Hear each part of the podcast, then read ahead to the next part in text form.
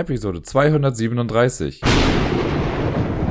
Monster Party. Heute unter anderem mit Peter Pan, Rainforest und Oak.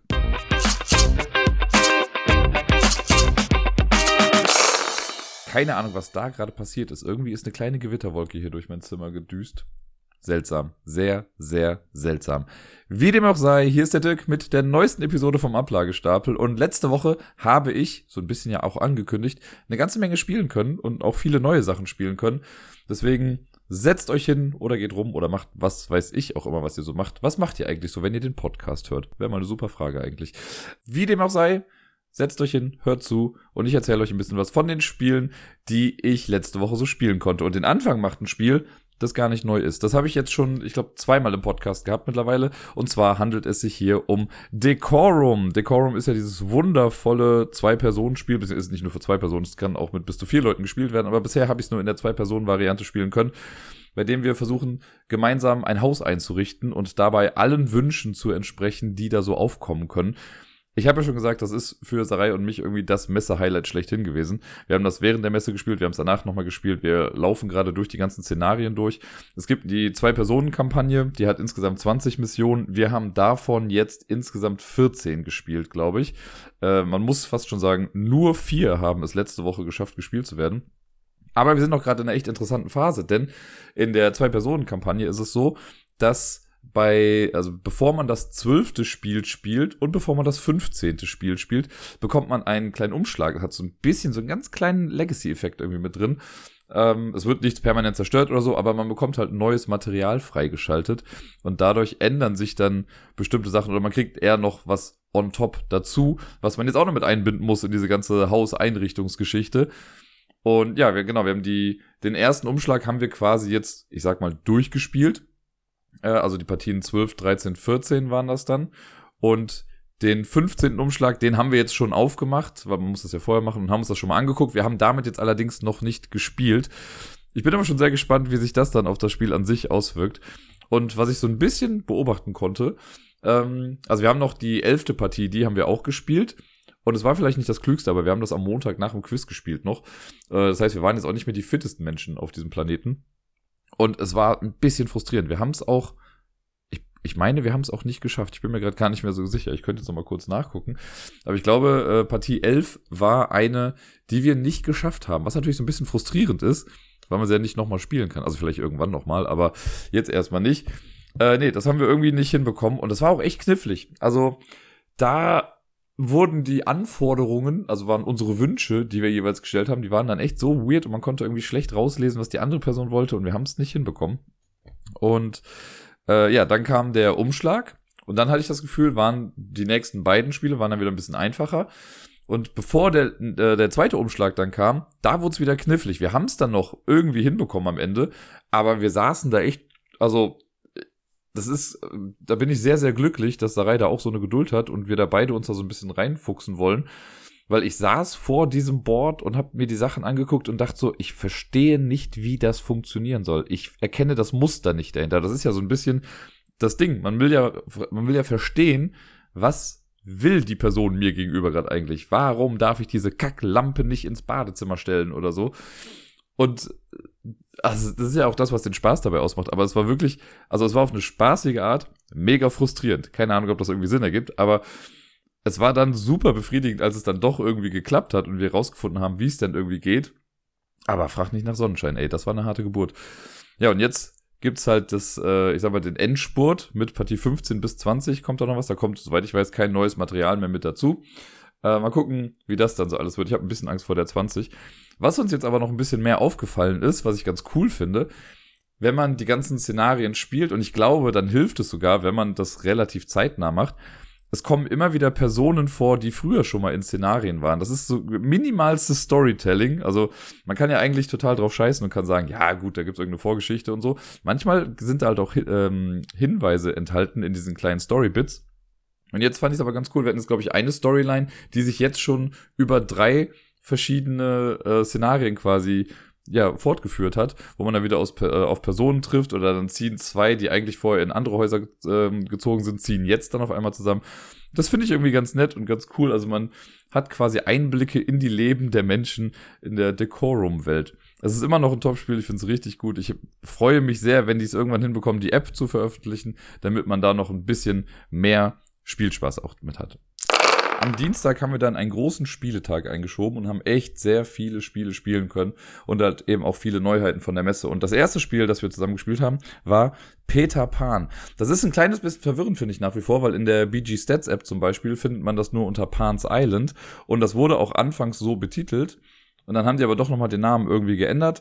Auf, dem, auf der Box steht Peter Pan jetzt drauf. Die haben das dann irgendwie nochmal in Reprint geschickt oder so oder wie auch immer. Heißt jetzt auf jeden Fall Peter Pan, aber ich glaube auf Boardgame Geek ist es offiziell noch als Pan, Pan's Island drin. Wisst ihr Bescheid, guckt einfach nach. Ist bei Matago erschienen. Und das Ganze hat sich so ein bisschen schon angekündigt als eine familienfreundliche, gestreamlinetere Version vielleicht sogar von Treasure Island. Das war auch bei Matago vor ein paar Jahren mal. Da ging es darum, dass wir ähm, eine, Sch also, ja, eine Schatzinsel haben und einer von uns spielt dann quasi einen Pirat, der dann einen Schatz irgendwo versteckt hat. Und die anderen müssen den zuerst finden. Das Ganze war aber kompetitiv, also alle versuchen äh, zuerst diesen Schatz zu finden. Und selbst die Person, die den Schatz versteckt hat, die eigentlich so ein bisschen als äh, Spielleitung fungiert, die kann dann später, wenn sie lang genug durchhält und, und die anderen es lang genug nicht schaffen, den Schatz zu bekommen, die kann dann aktiv ins Spielgeschehen einsteigen und auch versuchen, zu diesem Schatz zu kommen. Und äh, ich fand das an sich ganz cool und mir macht das auch immer noch irgendwie Spaß, aber das war schon ein bisschen klobig und nicht so, ja, nicht so cool vom Handling irgendwie. Äh, und deswegen kam es auch nicht mehr so oft irgendwie aufs Feld. Was halt so das Gimmick da war, ist, dass man auf das Board gemalt hat. Also man hat seine Routen, die man gegangen ist, die hat man irgendwie eingezeichnet, hat dann X gesetzt, wo man sich draufgestellt hat, dann hat man einen Suchradius irgendwie eingezeichnet. Das war irgendwie alles ganz cool.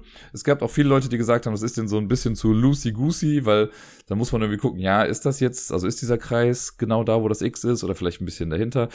Ich habe das immer, also in den Regeln stand doch, glaube ich, drin, von wegen, ja, wenn es nicht ganz klar ist, dann ist es klar, ne? also dann soll es einfach so sein, dann, dann ist das da drin jetzt. Ähm, wie gesagt, mir hat's eigentlich gefallen, aber ich habe die Schwächen noch irgendwie gesehen bei dem Spiel. Und jetzt gab's halt Peter Pan, was ja schon mal auch ein familienfreundlicheres Thema vielleicht auch sein könnte für viele. Und hat so ein bisschen die Idee dieses Spiels nochmal neu aufgegriffen und vereinfacht. Und ich finde auf eine gute Art und Weise. Was wir jetzt hier nämlich machen, wir haben jetzt ein komplett kooperatives Spielerlebnis. Wir spielen verschiedenste Charaktere aus dem Peter Pan-Universum. Also man kann Peter Pan spielen, Wendy, äh, wer sind sie, John und Michael oder so und äh, Tiger Lily und Tinkerbell. Ich glaube, das sind die Charaktere, die man haben kann, wenn ich jetzt nicht jemanden vergessen habe. Fünf waren es. Also äh, John und Michael ist ein Charakter in dem Spiel. Und genau, sucht man sich am Anfang aus. Jeder kriegt so ein kleines Figürchen also ein Pub-Standy ist das dann. Äh, und dann muss man erstmal ein bisschen was zusammenbauen. Also man hat einen Spielplan in der Mitte, der wird erstmal hingelegt. Und dann bekommt man drei Sachen. Man bekommt einmal einfach so ein, eine Rückseite, sage ich mal. Da ist auf der Rückseite einfach die eigene Farbe dann zu sehen. Ich hatte jetzt Peter Pan, deswegen war ich zum Beispiel grün. Darauf kommt dann eine Karte von äh, Neverland. Und die sind immer doppelseitig bedruckt. Da muss man gucken, dass man die richtige Seite nimmt, die gerade auch dem äh, Spielplan entspricht. Der ist nämlich auch doppelseitig. Und äh, das kommt dann da drauf und die Karte ist aber schon so ein bisschen geschwärzt. Also man sieht nicht alle Teile der Karte auf dieser kleinen Übersichtskarte, die man selber jetzt hat. Und dieses Konstrukt, also die Rückseite und die Karte, die steckt man dann noch in einen Umschlag. Und dieser Umschlag hat ebenfalls ein paar geschwärzte Bereiche drauf und auch Kreise aufgedruckt. Und wenn man das dann alles richtig zusammen gemacht hat, da gibt es so zwei Kontrollbilder, die äh, einem dann zeigen, ja, es stimmt alles, was du gerade gemacht hast. Ich weiß gar nicht, ob ihr das gerade hört, aber hier draußen gehen gerade die Kirchenglocken ab wie sonst was. Ähm, Deswegen war ich gerade leicht irritiert. Die, wenn man das alles gemacht hat, in einen Umschlag gepackt hat, dann hat man quasi vor sich so einen kleinen, ja, so eine Karte, auf der Kreise eingezeichnet sind und halt noch ein paar Bereiche von Neverland. Was wir jetzt damit machen, jeder zeichnet in einen so einen freien Bereich ein kleines X irgendwo ein. Und das ist die Stelle, wo sich ein Lost Child, ein Lost Boy aus der Geschichte quasi äh, versteckt hält. Die müssen wir nämlich irgendwie finden. Die haben sich alle verkrochen, weil Captain Hook jetzt gerade irgendwie äh, on the run ist. Und ja, die müssen wir jetzt einsammeln. Und das Coole ist, also wir haben das jetzt nur zu zweit gespielt, deswegen war es so, dass das, was ich markiert habe, war dann das Kind, das Sarai finden musste und Sarai hatte auf ihrem äh, Umschlag quasi eine Sache dann markiert, das ich finden musste, aber wir zeigen uns das natürlich nicht gegenseitig. Da geht es dann im Spiel darum, dass man das irgendwie rausbekommt. Ansonsten, wenn man jetzt mit mehr Leuten spielt, macht man das immer für die Person, ich glaube, zur Rechten von einem. Bin mir gerade nicht mehr ganz sicher, aber ich glaube, es ist immer die Person rechts von einem, für die man dann quasi das Lost Child festlegt. Wenn man das gemacht hat, Dann hat man vor sich noch so ein kleines Tableau liegen äh, und es müssen noch zwei Kartenstapel vorbereitet werden. Es gibt die, es sind so Vision Cards heißt das. Einmal gibt's das für die Entfernung und für die Richtung. Bei den Richtungskarten, da sind in der Regel äh, Merkmale von Neverland drauf, also so kleine Bildchen, die zeigen, keine Ahnung, es gibt zum Beispiel Meerjungfrauen auf so einem kleinen Felsen im Wasser. Die sieht man dann auf einer Karte drauf, die sind halt auch auf der Map oder Piratenschiffe äh, oder auch einfach ein bisschen generelleren Bereich, so Berge, Wasser äh, und, und Wälder und all so Sachen. Und bei den Distance-Sachen, wo es um die Entfernung geht, da stehen einfach Zahlen drauf. Von, ich glaube, 1 bis 6 oder 2 bis 6 oder 6 plus sogar. Zu Beginn des Spiels kriegt man, ich glaube, zwei Karten von jeder Art. Und man darf sich dann, wenn das Spiel losgeht, in der ersten Runde ist immer die erste Aktion, dass man zwei Karten zieht. Da kann man sich dann aussuchen, von welchem Stapel man das dann zieht. Wenn man jetzt das Gefühl hat, okay, meine Distance Cards sind gerade gut, deswegen nehme ich eher die Vision Cards, also die äh, Direction Cards, so heißen die, äh, oder andersrum, oder ich ziehe 1-1. Das kann man machen, wie man möchte. Was ein bisschen das Problem dabei ist, die Stapel sind quasi in sich selbst nochmal unterteilt. Und zwar sind die letzten Karten, das sind die Storm Cards. Wenn man zu viel von einem Stapel zieht, dann äh, geht er natürlich schneller zur Neige. Und in den letzten Karten, die halt auch extra markiert sind, da kann es dann sein, dass man äh, eine Captain Hook-Karte zieht. Und das ist nie gut. Immer wenn man die zieht, muss man auf dem Board ein Kästchen bei Hook markieren. Und wenn der, ich glaube, insgesamt, lasst mich nicht lügen, fünfmal aufgedeckt wurde, dann hat man das Spiel verloren. Dann hat er einen zu oft erwischt.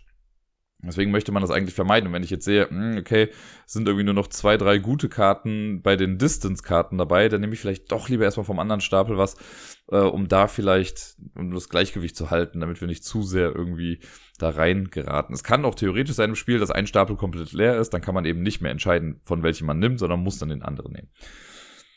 Wenn das Spiel jetzt losgeht, wenn jetzt jeder das quasi parat hat, dann gibt's für jede Figur einen Startpunkt auf dem Feld und wir versuchen uns dann zu bewegen. Und das ist jetzt das, was sie quasi auch aus Treasure Island äh, mitgenommen haben. Wir können uns über die Map bewegen und können suchen. Es gibt im Prinzip einfach drei Aktionen, die wir machen können. Man kann jede Aktion genau einmal machen, man muss aber nicht jede Aktion machen. Und ich glaube, man kann insgesamt zwei Aktionen machen. Bin mir gerade gar nicht mehr ganz genau sicher. Ich glaube, du machst zwei Aktionen, kannst jede einmal machen. Irgendwie so. In der Regel läuft man meistens und sucht dann. Die Aktionen sind sich bewegen, suchen oder ein Camp aufbauen. Und das Bewegen, das ist so das, was man, glaube ich, mit fast am häufigsten macht. Da hat man so eine Schablone und das ist ein bisschen fiddly. Also es ist schon besser, als es vorher war bei Treasure Island, aber immer noch nicht so ganz optimal. Ja, man hat dann so eine kleine Schablone, das ist wie so ein Lineal, aber mit so einer gewellten Linie. Da legt man äh, ein Ende quasi an die eigene Figur dann an. Das passt auch soweit ganz gut. Und dann kann man das auch so ein bisschen, wie so ein Zirkel, sage ich mal fast schon, kann man das noch ein bisschen bewegen und anpassen. Und dann malt man wirklich mit einem Stift auf das Board, das ist halt alles abwaschbar, äh, malt man dann, wie weit man gehen möchte. Die Schablone gibt halt vor, was die Maximallänge ist. Wenn man Tinkerbell ist, könnte man jetzt auch noch ein bisschen weiter gehen. Das ist so noch so ein extra Bereich da drauf. Und wenn man äh, dann die gewünschte Länge erreicht hat, dann packt man das Lineal weg und äh, macht so ein X dahin, wo man jetzt stehen möchte und stellt da dann die Figur dann drauf. Das wäre zum Beispiel die Bewegung. Das andere ist Suchen. Da hat man auch so eine kleine Schablone, das ist, sieht fast aus wie ein Kompass, könnte man sagen. Äh, das muss man über die eigene Figur drüberlegen und dann malt man den Innenbereich dieses Kreises aus und in dem Bereich sucht man dann. Und wenn jetzt, also wenn ich jetzt suche, dann muss da reingucken, okay, ist das Kreuz, das sie gesetzt hat auf ihrer kleinen Karte, ist das in diesem Bereich, den ich jetzt gerade abgesucht habe? Und wenn das der Fall ist, dann habe ich das Lost Child gefunden. Dann muss sie quasi einen komplett neuen Umschlag machen äh, oder nicht ganz komplett neu, aber sie muss dann irgendwas austauschen davon und äh, setzt dann quasi neues Lost Child in die Welt oder findet dann raus, wo zumindest eins ist. Ähm, und wir markieren auf der Karte, dass wir eins gefunden haben. Wenn wir fünf gefunden haben, dann haben wir das Spiel, oder nee, wenn wir vier Lost Childs gefunden haben, dann haben wir das Spiel auch gewonnen. Und ja, das ist das Suchen an sich. Das Problem ist, wenn wir suchen, kann es sein, dass wir einen Bereich treffen, in dem Captain Hook gerade aktiv ist. Das wird auch durch diese kleinen Umschläge, die man hat, also die ich selber jetzt vor mir habe, wird dann gezeigt, wenn du in dem Bereich suchst, wenn sich da irgendwie was äh, ja überschneidet, dann muss ich dir sagen, ja, du hast Hook leider gefunden oder Hook hat dich gefunden und dann müssen wir auch für Hook wieder ein äh, Häkchen machen und wir erinnern uns, wenn der uns fünfmal erwischt hat, dann ist das Spiel auch vorbei. Das ist dann immer ein bisschen blöd.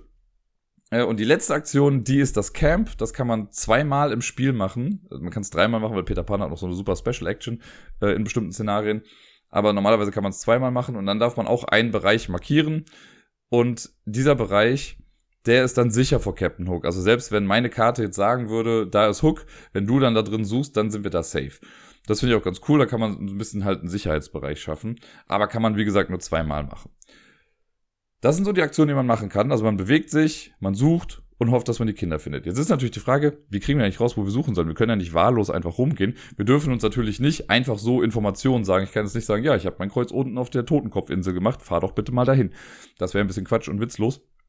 Deswegen brauchen wir diese Vision Cards, die ich eben genannt habe, denn die ganzen Aktionen, die wir machen, das ist eigentlich der letzte Schritt in einer Runde. Wir ziehen erst die Karten und dann kommt die Vision Runde. Ich weiß gar nicht genau, wie der Name dafür ist, aber ist auch ganz egal.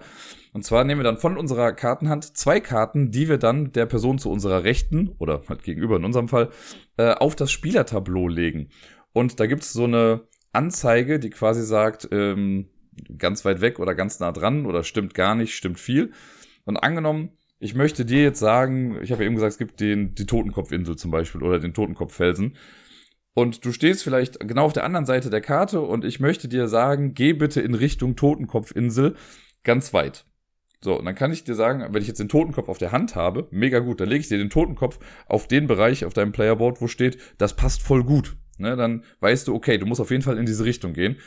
Wenn ich jetzt aber dann, also angenommen, du musst sieben Felder weit gehen, das ist, da gibt es so eine kleine Legende, die sagt, wie weit welche äh, Einheit ist. Meilen sind das da. Wenn ich sage, du müsstest vielleicht sieben weit gehen, aber ich habe vielleicht nur eine eins oder eine zwei auf der Hand gerade, das wäre ja ein bisschen Quatsch. Deswegen, jetzt schreien sie gerade draußen auch noch, Halloween ist am Start, Leute. Ähm, genau, wenn ich nur eine eins oder zwei habe, ist natürlich doof, aber dann kann ich die eins zum Beispiel auf die Seite legen, die sagt, das passt gar nicht, damit du weißt, okay, es ist auf keinen Fall eine eins, sondern wahrscheinlich genau das Gegenteil und du musst ganz viel in die Richtung gehen.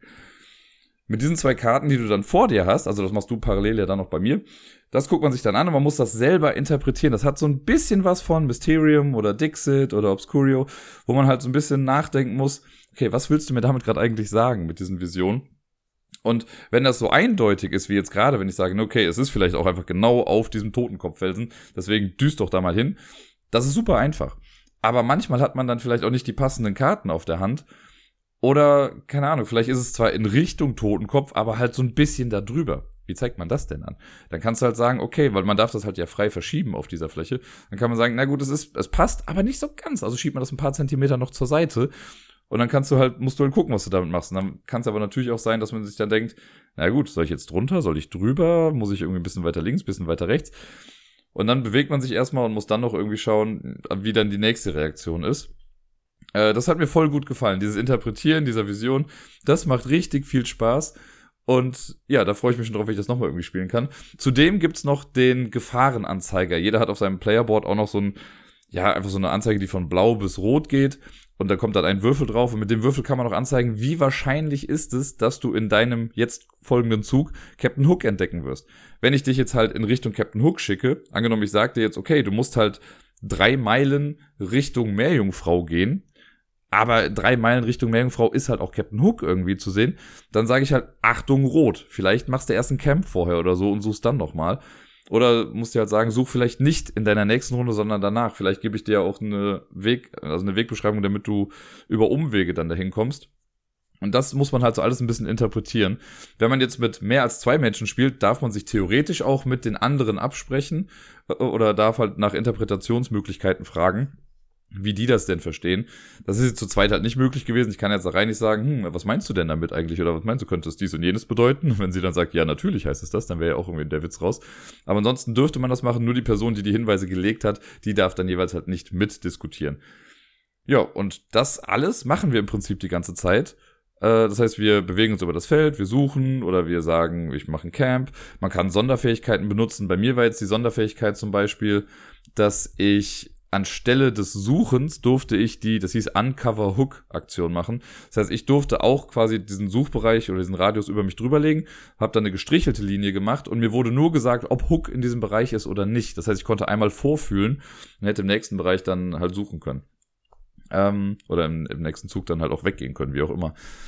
Und bei Sarai, sie war, glaube ich, Tiger Lily, die hatte dann den Effekt, dass sie äh, zwar auf dem Board nichts anderes gemacht hat, aber sie durfte immer aus dem Ablagestapel sich Visionskarten rausnehmen, was ja auch ziemlich stark sein kann, weil du da halt dann die richtigen vielleicht rausholst, mit denen es einfacher ist, dir die Vision zu geben. Und so haben alle halt so ihre kleinen äh, Sonderfähigkeiten. Wir haben das Spiel relativ simpel gewonnen. Wir haben, glaube ich, nicht einmal Hook entdeckt. zweimal habe ich halt diese Uncover-Hook-Aktion gemacht und wusste dann, okay, da ist er gerade, deswegen werde ich da jetzt nicht suchen.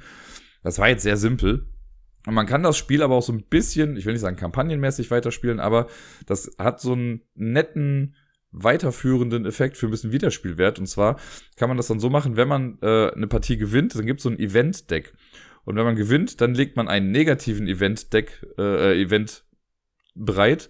Und ich muss kurz die Wörter in meinem Kopf ein bisschen sortieren. Und wenn man verliert, dann legt man einen positiven Event bereit. Und jedes Mal, wenn man spielt, nimmt man alle Events, die man bekommen hat, dann damit dazu. Und das kann halt sein, wenn man jetzt halt einfach gewonnen hat, dann kriegt man was, was so ein bisschen Steine in den Weg legt. Und wenn man verloren hat, dann kriegt man was, was es wieder ein bisschen einfacher macht für einen. Und so kann man nach und nach das Spielgefühl halt immer wieder anpassen. Und das finde ich eine ganz nette Idee. Das haben wir jetzt nicht gemacht. Und ähm, wenn man das jetzt mal so eben spielt, würde ich das vielleicht auch irgendwie weglassen. Aber trotzdem hat es mir schon gut gefallen. Es ist alles in allem schon recht seicht. Also ich glaube, für viel Spielende ist das nicht das richtige Spiel. Ich habe, also es ist, es ist schon einfacher als Treasure Island auf jeden Fall und zugänglich auch auf jeden Fall. Ähm, das muss man halt generell schon mögen, so dieses Jahr, wir malen auf das Feld und sowas. Äh, und so ein bisschen Deduktion ist ja mit dabei, dieses Interpretieren. Das ist alles ganz cool und für Familien, glaube ich, richtig cool. Aber wenn jetzt ein Tisch reiner Vielspielender irgendwie am äh, da sitzt, weiß ich nicht, ob die dann so einen Spaß damit haben. Muss ich ehrlich sagen. Es sieht wunderschön aus, die Illustrationen sind echt klasse. Und eine Sache, die ich mich allerdings wirklich auch gefragt habe, ist, hätte das mit dem Malen eigentlich gebraucht? Weil, naja, also man, das, dieses ganze Handling könnte man, glaube ich, auch einfach weglassen. Man hat halt seine Figur und so ein Lineal an sich ist ja nicht verkehrt, dass man weiß, okay, auf die, so weit könnte ich gehen. Aber das hätte man noch machen können, ohne dass man mit dem Stift irgendwie drauf malen muss. Jetzt ist auch noch so, ich hatte jetzt zum Beispiel grün, das hat man nicht so super gut gesehen auf der Karte, weil da auch schon viel grün drauf ist. Und man kann ja einfach so ein Lineal dranhalten und sagen, so, ich gehe jetzt bis hierhin und fertig. Und wenn ich suche, reicht es ja, wenn ich einen Radius über mich drüber lege. Also irgendwie hat sich mir das nicht ganz erschlossen, warum es jetzt wieder dieses Malen auf dem Feld sein soll. Das ist ein nettes Gimmick auf jeden Fall und irgendwie ist das auch, also es hat so einen kleinen Aufforderungscharakter und ich glaube, das zieht auch viele irgendwie an. Aber alles in allem irgendwie unnötig. Also ich hätte fast Lust, das Spiel mal ohne das zu spielen, dass man sich irgendwie sagt, okay, ja, so weit kann ich jetzt gehen. Es gibt halt, ich glaube, ein Event, bei dem heißt es dann, okay, du darfst auch nicht mehr durch Bereiche, in denen Hook irgendwie sein Unwesen treibt, durchgehen. Sonst kann man da durchgehen, kein Problem, man darf halt nur nicht drin suchen. Dann ist es vielleicht noch ein bisschen sinnvoller, dass man besser nachvollziehen kann. Aber selbst dann, wenn man diese Schablone ja trotzdem da hat, dann kann die Person, die darauf achten muss, ja auch gucken, ob das jetzt äh, getriggert wurde oder nicht. Und das mit dem Suchen, weil vor allen Dingen, wenn ich jetzt mein Kind gefunden habe, dann muss ja quasi die Person, die für meine Kinder zuständig ist, das klingt sehr weird gerade alles, die muss dann ja sowieso ein neues Kind irgendwie in die Welt setzen. Das wird noch verrückter. Und das heißt, äh, wenn man das macht, dann müsste ich auch alle meine Linien wieder wegradieren, die ich halt vorher gemacht habe. Ich glaube, man spart sich eine ganze Menge, wenn man das einfach lässt. Das würde ich gerne nochmal testen demnächst, ob das wirklich so ist. Weil ich glaube, dann spielt sich das Spiel echt flott und ja, dann ist halt dieser Gimmick-Faktor verloren, aber die Idee mit diesen Vision Cards, das ist für mich eigentlich das Hauptaugenmerk des Spiels. Das macht richtig viel Bock. Und wenn, solange das drin bleibt, ist das andere, glaube ich, einfach nur eine Nebensache, die man halt auch weglassen kann. Also, es kriegt einen Daumen hoch, ist nicht für, also, ich weiß nicht, wie oft ich es selbst spielen kann. Vielleicht nehme ich es mal mit in die Schule und guck mal, wie es da mit den Kids dann irgendwie funktioniert. Äh, aber für Familien so echt super. Und ich hoffe, ich kann es trotzdem hier und da einfach nochmal mitspielen. Weiter ging es mit Rainforest von Funny Fox. Das ist ein Spiel, das mich erstmal angesprochen hat, weil ich das Cover sehr schön fand. Es ist halt, ja, man sieht halt Bäume und einen Papagei und so, aber es sah irgendwie ganz schön aus und so die ersten Bilder, die ich davon gesehen hatte, haben mich auch recht angesprochen. Und ich hatte da einen Pressetermin am Samstag, war das, glaube ich. Und da habe ich dann kurz mit äh, dem zuständigen Pressemitarbeiter gesprochen. Äh, der hat mir dann die Spiele auch ein bisschen erklärt, aber das war so lustig, weil wir im Endeffekt einfach viel mehr über, ich sag mal so, mein Leben und was ich so mache gesprochen habe. Er hat dann super interessiert nach ein paar Sachen gefragt und habe ich ja, glaube ich, erzählt, ich habe den Leuten ja immer auch sowas mitgebracht, dieses Köln-Wappen und halt, habe darüber dann so ein bisschen äh, Anekdoten erzählen können. Und da war der super interessiert dran. Dann haben wir irgendwie zehn Minuten Spiele abgehandelt und das war's dann irgendwie von unserem halbstündigen Termin. Und genau, äh, Rainforest durfte ich dann mitnehmen und wir haben es jetzt auch dann zu zweit gespielt. Und das hat mir echt ganz gut gefallen. Das ist ein nettes, kleines Puzzlespiel, könnte man sagen. Set Collection Puzzlespiel. Äh, die Idee ist wie folgt. Wir haben eine Auslage, das ist ein Board. Da gibt es Plättchen in fünf verschiedenen Farben. Das sind so quadratische Plättchen, die werden gemischt jeweils in ihrer Farbe und äh, dann bereitgelegt. Und unter jedem Bereich sind kreisrunde Flächen für Plättchen, die man da, also für so Token, die man da drauflegen kann, so Holzscheiben. Die sind alle in einem Beutel, werden dann durchgemischt und dann kommen, wird, wird das Board quasi gefüllt. Ich glaube, ganz links kommen dann sechs drauf, dann fünf, vier, drei, zwei äh, von links nach rechts, so dass halt auf der rechten Seite, wo die blauen äh, Plättchen sind, da sind dann nur zwei Ablagefelder für diese Holzscheiben und so weiter und so fort. Auf den Holzscheiben selbst, die gibt es in vier verschiedenen Farben mit jeweils vier verschiedenen Tieren drauf und jedes individuelle Plättchen gibt es siebenmal, was es dann natürlich nicht mehr so individuell macht, aber ihr versteht schon, was ich meine. Wir haben vor uns einen ganz kleinen Streifen quasi einfach nur, äh, der und den Beginn unseres Player-Tableaus irgendwie darstellt. Und wenn wir jetzt am Zug sind, ist eigentlich ganz simpel. Man sucht sich eine Farbe aus, also ein quadratisches Plättchen, das gerade irgendwie oben liegt. Und das darf man sich dann nehmen und zudem nimmt man sich von den Tieren, die da, oder von diesen Holzscheiben, die dazu dann dazugehören, ähm, Holzscheiben. Und zwar entweder nimmt man sich alle einer Farbe oder alle eines Tieres. Ne, also wenn jetzt irgendwie drei Affen sind, kann ich sagen, gut, ich nehme mir drei Affen, ganz egal, was die für eine Farbe haben. Und wenn jetzt drei rote Plättchen sind, kann ich sagen, gut, ich nehme mir alle rote, ganz egal, was da für Tiere drauf sind. Das nehme ich mir dann und erstmal kommen diese quadratischen Plättchen nach unten in unser Tableau. Und dann kann man da schon Tiere draufstücken. Auf diesen Plättchen sind nämlich auch Kreise drauf. Manche sind einfach nur weiß, das heißt, da kann irgendwas drauf. Manche sind weiß mit einem Tier drauf, das heißt dann, da muss dann dieses Tier drauf, aber die Farbe ist egal. Und es gibt Plättchen, die haben halt, also diese Kreise, die eine Farbe haben, die dann sagen, da muss die Farbe rein, aber das Tier ist egal. Wenn mich nicht alles täuscht, gibt es keinen Kreis, der sagt, dieses Tier aus dieser oder mit dieser Farbe muss da drauf. Wenn ich dann ein Plättchen habe und habe das erstmal in meinen Vorbereitungsbereich gelegt, also nach unten, dann kann man die Tiere, die man in diesem Zug bekommen hat, auch darauf verteilen. Man hat zwei Plätze frei für ähm, Plättchen oder Holzscheiben, die man nicht sofort legen möchte oder nicht legen kann. Ansonsten darf man nicht mehr aufsparen. Wenn ich jetzt aber ein Plättchen voll gemacht habe, also ein so ein Quadrat, dann lege ich das nach oben in meinen Bereich. Da gibt es eine festgelegte Reihenfolge. Also man macht erst die quasi die jetzt an dem Tableau anliegende Reihe ähm, macht man dann fertig. Also es sind drei Plättchen, die nebeneinander kommen. Dann geht man die Reihe da drüber und dann nochmal da drüber. Jeweils immer drei. Macht man von links nach rechts, so dass man insgesamt neun Plättchen am Ende da liegen hat in einem 3x3 Raster. Ich hoffe, das war irgendwie ansatzweise verständlich, was ich da jetzt von mir gegeben habe. Und das Spiel endet auch, wenn eine Person es geschafft hat, das neunte Plättchen zu legen. Warum machen wir das Ganze? Wir versuchen dadurch irgendwie Bonuspunkte zu bekommen. Einfach nur das reine Legen an sich, wenn man ein Plättchen fertig macht, gibt einem schon Punkte, denn auf jedem äh, Quadrat, das man fertiggestellt hat, stehen oben rechts irgendwie Punkte drauf. Die kriegt man dann bei Spielende schon mal. Zudem werden die Punkte pro Plättchen immer noch erhöht für das äh, eigene Tier, das man hat, denn man hat ja diesen kleinen Streifen von dem Tableau, das man äh, vor sich liegen hat, und da ist jeweils ein Tier schon aufgedruckt und das ist dann quasi unser Totem Animal. Äh, das heißt, jedes Mal, wenn ich eins dieser Tiere nehme, erhöht das den Plättchenwert um eins. Ne? Also wenn ich jetzt eine, ein Dreierplättchen fertig gemacht habe, aber da sind zwei Affen drauf und mein Tier ist ein Affe, dann ist das eine fünf auf einmal. Schon mal ganz cool, macht also die Punkte höher und bringt natürlich ein bisschen mehr äh, Würze mit rein bei der Auswahl dieser Holzscheiben. Dann ist es so, dass wir zu Spielbeginn ähm, ein paar Auftragsplättchen quasi mischen. Ich glaube, es gibt zehn oder so insgesamt. Davon werden fünf dann ins Spiel genommen. Die werden auch noch bereitgelegt und das heißt, da kann sich das immer so ein bisschen ändern mit den Missionen. Und was wir damit versuchen ist, da steht dann zum Beispiel drauf, okay, drei zusammenhängende blaue Plättchen oder vier zusammenhängende rote Plättchen.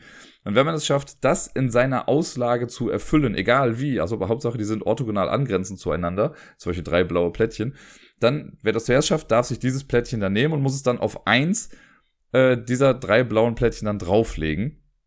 Und das äh, gibt dann einen Punktebonus, also einen Multiplikator. Kann dann sein, dass die blauen auf einmal mal drei gerechnet werden oder dieses Plättchen mal drei gerechnet wird, eher gesagt. Zudem gibt's immer noch so viele Diversity Tokens, wie Menschen am Spiel gerade teilnehmen. Also in unserem Fall waren es jetzt halt zwei.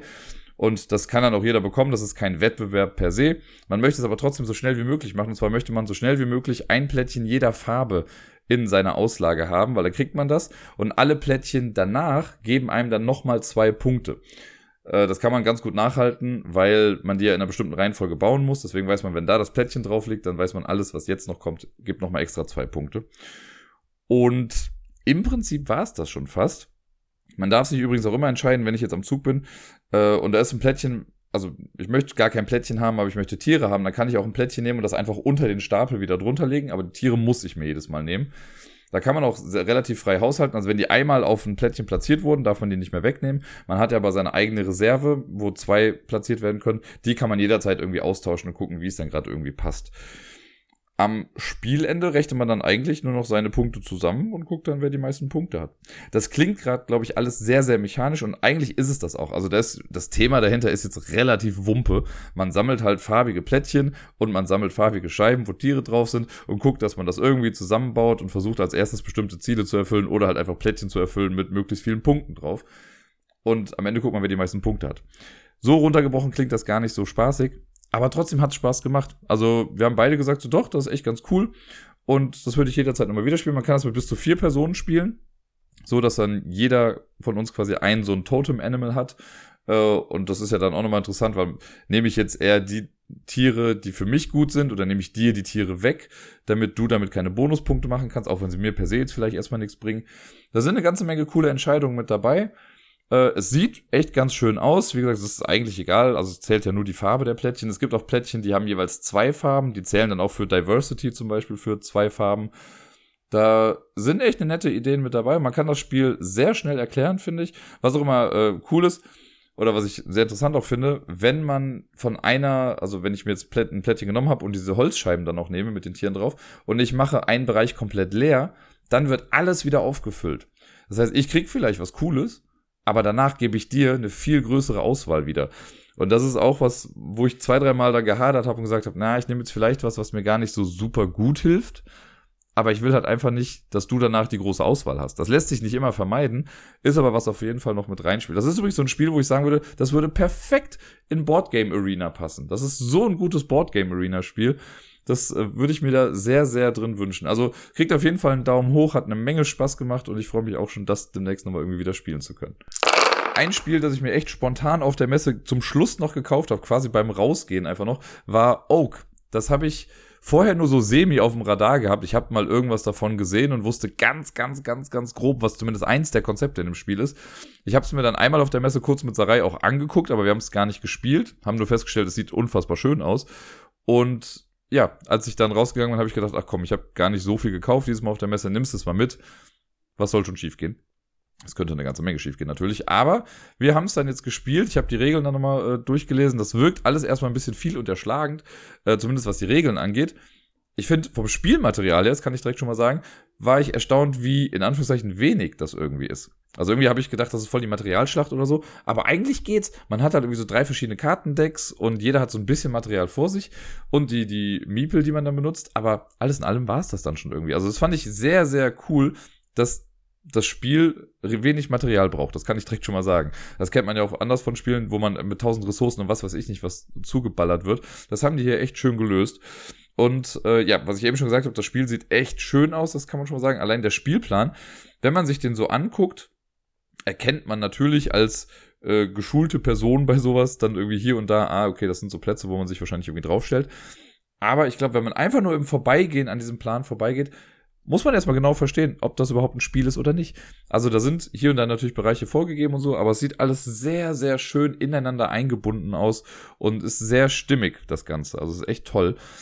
Und wir haben in Oak oder mit Oak haben wir im Prinzip ein Worker Placement Spiel. Also ganz runtergebrochen das von der reinen Rundenstruktur her auch echt simpel ist. Also es gibt drei Phasen, die man pro, ähm, pro Spielrunde macht. So ist, glaube ich, der richtige. Es wird wieder geschrien. Ich bin gerade schon wieder ein bisschen rausgekommen gerade. Sorry. Es wird sehr spaßig noch. Vielleicht mache ich gleich die Tür hier zu. Wie dem auch sei. Wir spielen fünf Runden und in jeder Runde gibt es drei Phasen. Wobei Phase eins nur sowas ist wie, äh, wir bereiten uns auf das vor, was jetzt gerade kommt. Dann ist Phase zwei sind die Aktionen, die man dann macht. Und Phase drei ist, wir setzen wieder alles zurück. Und das ist sehr simpel. Also das erste ist einfach, man bekommt Einkommen. Das ist in der allerersten Runde, kriegt man das sogar nicht, weil man das schon quasi etabliert bekommen hat. Also man kriegt das äh, im Aufbau dann schon. Und dann geht's quasi schon mit dem Kernstück los. Und wir haben, äh, jeder hat ein Player-Tableau vor sich. Da sind drei Druiden drauf. Es geht thematisch darum, dass wir alle Druiden-Zirkel sind, die irgendwas tun. Die wollen, am Ende geht's glaube ich, darum, wer der Erde oder dem Wald den meisten Segen zufügt. Keine Ahnung, man will Siegpunkte sammeln. Let's face it, das sind Siegpunkte. Und wir versuchen das aber auf eine sehr coole Art und Weise irgendwie hinzubekommen. Ich werde mit Sicherheit, weil es ist jetzt schon wieder eine Woche her, dass wir es gespielt haben. Ich kriege jetzt auch alles gar nicht mehr genau zusammen, wie es funktioniert, aber ich versuche euch so ein bisschen die Highlights des Spiels zu präsentieren. Ist jetzt auch erstmal nur ein Ersteindruck, aber ein sehr guter Ersteindruck, das kann ich schon mal sagen. Äh, ich habe richtig Bock, das habe ich bei den anderen Spielen bisher jetzt auch gesagt natürlich, aber ich habe wirklich, wirklich, wirklich Lust, Oak so bald wie möglich nochmal zu spielen. Es hat auch einen Solo-Modus und der wird bald dran glauben müssen. Ähm, es ist so, wir können in dieser Aktionsphase, die wir haben, können wir unsere Arbeiter irgendwo einsetzen. Wir haben auf unserem Player-Tableau haben wir erstmal drei Druiden. Das sind, und das fand ich immer ein bisschen verwirrend, das sind aktive Druiden, die gerade auf Ruhefeldern sind. Und es gibt dann noch andere Druiden, die wir in unserer Farbe haben, die gerade an der Eiche des, äh, an der Eiche des Baumes, genau, mhm. an der Wurzel der Eiche, so rum, äh, gerade ruhen. Und das sind passive Druiden, mit denen wir per se erstmal gerade gar nicht viel machen können. Sechs Stück sind das auf, der, auf dem Plan. Drei haben wir für uns, so dass jeder insgesamt neun Stück hat. Jetzt kann ich, ganz simpel gesagt, gibt es drei Sachen, die ich so quasi machen kann in meinem Zug. Ich kann, wenn ich dran bin, eine Mut-Karte spielen. M-O-O-T. Ich weiß nicht, ob es Mut oder Mut oder wie auch immer ist. Die lege ich dann hin und die gibt dann an, was ich machen kann mit einer so einer Karte. Man hat drei Stück am Anfang davon auf der Hand. Alle haben die gleichen Karten auf der Hand. Die kann man später auch durch bestimmte Aktionen nochmal aufwerten oder noch neue mit dazu holen, damit man ein bisschen mehr Auswahl hat. Aber im Prinzip funktionieren die so. Oben auf einer Karte ist angegeben, welchen Tempel ich damit bedienen möchte. Es gibt den Federtempel, es gibt den Runentempel und es gibt den Misteltempel. Das sind so Bereiche auch auf dem Plan. Und jeder dieser Tempel, das sieht übrigens nicht aus wie ein Tempel, aber wenn man die Begrifflichkeit dann hat, dann ist schon okay. Ähm, da gibt es jeweils drei Felder drauf, auf die wir uns quasi draufstellen können. Wenn man jetzt zu zweit spielt oder auch alleine, glaube ich, dann ist immer ein Feld in jedem Tempel besetzt schon durch eine neutrale äh, Farbe. Wenn man zu viert spielt, dann gibt's das nicht. Und ich glaube, wenn man zu dritt spielt, dann sind weniger Felder davon auf jeden Fall besetzt. Aber wir hatten das jetzt so, dass jeweils ein Feld in einem Tempel immer besetzt war und das rotiert dann nach jeder Runde. Das fand ich ganz cool gemacht. Das macht das wirklich ein bisschen tighter, das Board. Ähm, also begrenzt die Auswahl ein kleines bisschen. Und genau, die Tempel, die haben drei Felder. Es gibt das Einerfeld, das Zweierfeld, das Dreierfeld. Auch das muss man sich einmal visualisieren. Wenn man das dann sieht, ist das auch klar. Ähm, und die Karte sagt dann, okay, wenn ich jetzt meinen Druiden auf das Einerfeld stelle, darf ich folgendes tun. Mache ich das Zweierfeld, darf ich das machen. Mache ich das Dreierfeld, darf ich das machen. Da muss man meistens dann eine Ressource dann irgendwie bezahlen. Es gibt drei Ressourcen in dem Spiel. Federn, Runen und Misteln, also so wie die Tempel. Davon gibt man dann was ab und darf dadurch dann einen Effekt machen. Keine Ahnung, man kriegt vielleicht eine neue Karte oder man darf irgendwas bauen oder man darf irgendwas aufwerten oder irgendwelche Schritte gehen irgendwo. Das kann man mit so einer Karte machen. Oder man kann auch sagen, ich spiele zwar die Karte, aber ich möchte die Eichenaktion machen.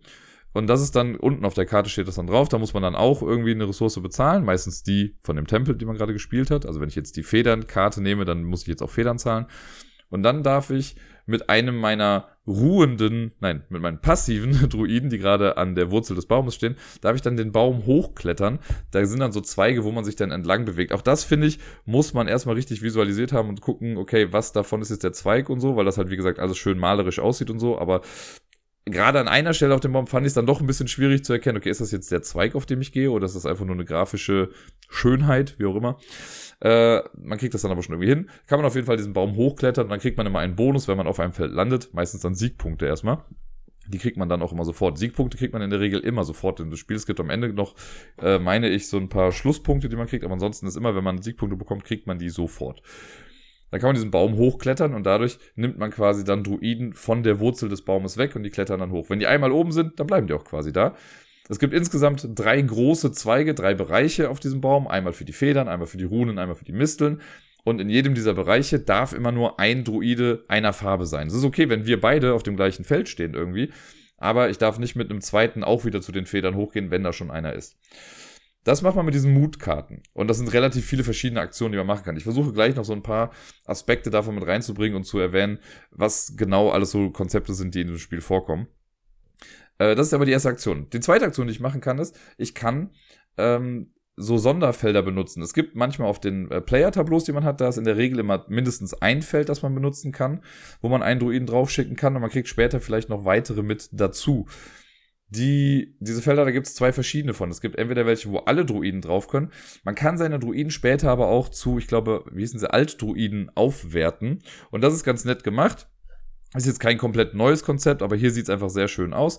Man kann durch bestimmte Aktionen bei diesen Mutkarten oder so, kann ich aus meinen normalen Druiden, den kann ich dann was überstülpen. Also dann kriegen die irgendwie so ein neues Accessoire, sei es eine Kapuze oder eine, eine Sammeltasche oder ein großes Geweih oder so. Und dann kriegen die so eine Sonderfähigkeit. Das heißt, ich mache aus einem normalen Druiden, mache ich jetzt einen Special Worker, der dann bestimmte Fähigkeiten hat, wenn ich ihn irgendwie einsetze. Und genau, das kann ich ja machen. Und es gibt bestimmte Felder, die ich benutzen kann, wo halt nur Altdruiden drauf dürfen. Die haben dann so einen goldenen Rand. Und da muss man dann auch gucken, okay, wie kriege ich die jetzt irgendwie, also habe ich jetzt schon einen, dass ich möchte die Aktion machen, das heißt, ich muss vorher einen aufwerten. Äh, das ist echt ganz nett gemacht.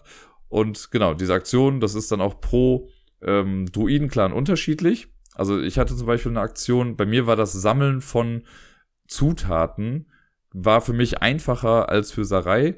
Sie hatte es aber einfacher, um was waren, ich glaube, Höhlen oder so. Ich weiß gar nicht mehr, wie die Dinger hießen. Schreine. Schreine war es, genau. Wir haben gesagt, ich schrei gleich. Ähm, sie konnte Schreine einfacher bauen und mehr davon bauen. Das war, finde ich ganz cool, weil das direkt so eine Asymmetrie irgendwie mit reinbringt und beides war relativ gleichwertig, möchte ich sagen. Ich kann jetzt schon mal spoilern, wir sind nämlich genau punktgleich geendet und ich habe nur durch einen minimalsten Tiebreaker konnte ich irgendwie gewinnen, aber in, also für mich vom Spielgefühl her waren wir einfach genau gleich und das fand ich sehr, sehr cool irgendwie, weil wir schon unterschiedliche Ansätze halt auch verfolgt haben im Spiel. Das ist eine Sache. Das dritte, was man machen kann, ist, man kann Artefakte benutzen. Man hat rechts an seinem Playerboard hat man so Aussparungen für Scheiben. Artefakte werden durch kreisrunde Scheiben darge äh, dargestellt. Es liegen immer drei zur Auswahl. Das ist wie so eine Art Markt. Wenn ich jetzt ein Artefakt bekomme durch eine bestimmte Aktion, dann kann ich mir davon eins aussuchen. Leg das dann ähm, quasi rechts an meine Seite. Erstmal in, ich sage jetzt mal, richtiger Ausrichtung. Also so, dass man das Bild da drauf ganz normal sehen kann und man hat so einen kleinen Pfeil, der auf das Artefakt drauf zeigt und auf dem Artefakt selbst gibt es vier Felder, wo Siegpunkte drauf sind. Wenn man das richtig anbaut, direkt am Anfang, kriegt man dafür direkt vier Siegpunkte. Mega cool, hast ein Artefakt, hast vier Siegpunkte. Jetzt kann ich auch äh, meine Druiden auf diese Artefakte draufstellen und die aktivieren. Und wenn ich das mache, muss ich aber das Artefakt dann so ein bisschen drehen, so, also im Uhrzeigersinn, so, dass dann die nächste Markierung auf den Pfeil zeigt. Das Problem ist, das sind jetzt negative Punkte, die wir bekommen. Aktiviere ich ein Artefakt zum ersten Mal, verliere ich einen Punkt. Aktiviere ich zum zweiten Mal, verliere ich zwei Punkte. Mache ich das Ganze nochmal, verliere ich drei Punkte. Das heißt, wenn ich ein Artefakt zu häufig benutze, kriege ich dadurch eigentlich Minuspunkte im Endeffekt. Und wenn es einmal komplett verbraucht ist, dann wird es auch rumgedreht und ich kann das nicht mehr benutzen, weil es halt keinen Saft mehr hat, sozusagen. Das finde ich auch sehr cool, weil das nochmal so, also man kann sich noch weiter individualisieren in seinem Ausbau und kann gucken, okay, was passt gerade am besten zu meiner Taktik, was möchte ich irgendwie machen. Ne, ich hatte das mit dem Sammeln, deswegen habe ich mir dann ein Artefakt geholt, mit dem ich noch mehr sammeln konnte, irgendwie, wo das noch einfacher war. Ich habe den Alt-Druiden irgendwie aufgewertet, der mir beim Druiden, äh, beim Tränkebrauen irgendwie dann noch äh, einen Bonus gibt, beziehungsweise wo ich weniger bezahlen muss. Also das hat alles super gut ineinander gepasst, was ich gemacht habe, fand ich. Das hat richtig Spaß gemacht, sich da diese kleine Mini-Engine aufzubauen. Und ja, ich glaube, das sind diese drei Sachen, die man eigentlich machen kann. Ich komme gleich noch zu einem anderen Aspekt, weil danach ist es dann so, wenn wir die Leute jetzt eingesetzt haben, dann äh, kann ich passen. Also wenn ich irgendwann sage, gut, ich kann nichts mehr machen, dann passe ich. Und immer wenn ich passe, darf ich mir Zutaten aus dem Wald holen. Es gibt einen Bereich auf dem Playerboard, da liegen dann Zutaten aus, das sind so kleine Chips. Da muss man sich der Begrifflichkeit ein bisschen bewusst werden. Es gibt Ressourcen, das sind die Tempelsachen, also Federn, Misteln und Runen. Und es gibt Zutaten. Das sind sowas wie Pilz, Rinde, hast du nicht gesehen, Sachen aus dem Wald halt eben, Blaubeeren. Und wenn ich gepasst habe, dann darf ich einen meiner Druiden vom, äh, vom Baum, also von der Wurzel des Baums, kann ich dann in den Wald stellen und darf mir dann eine Zutat nehmen.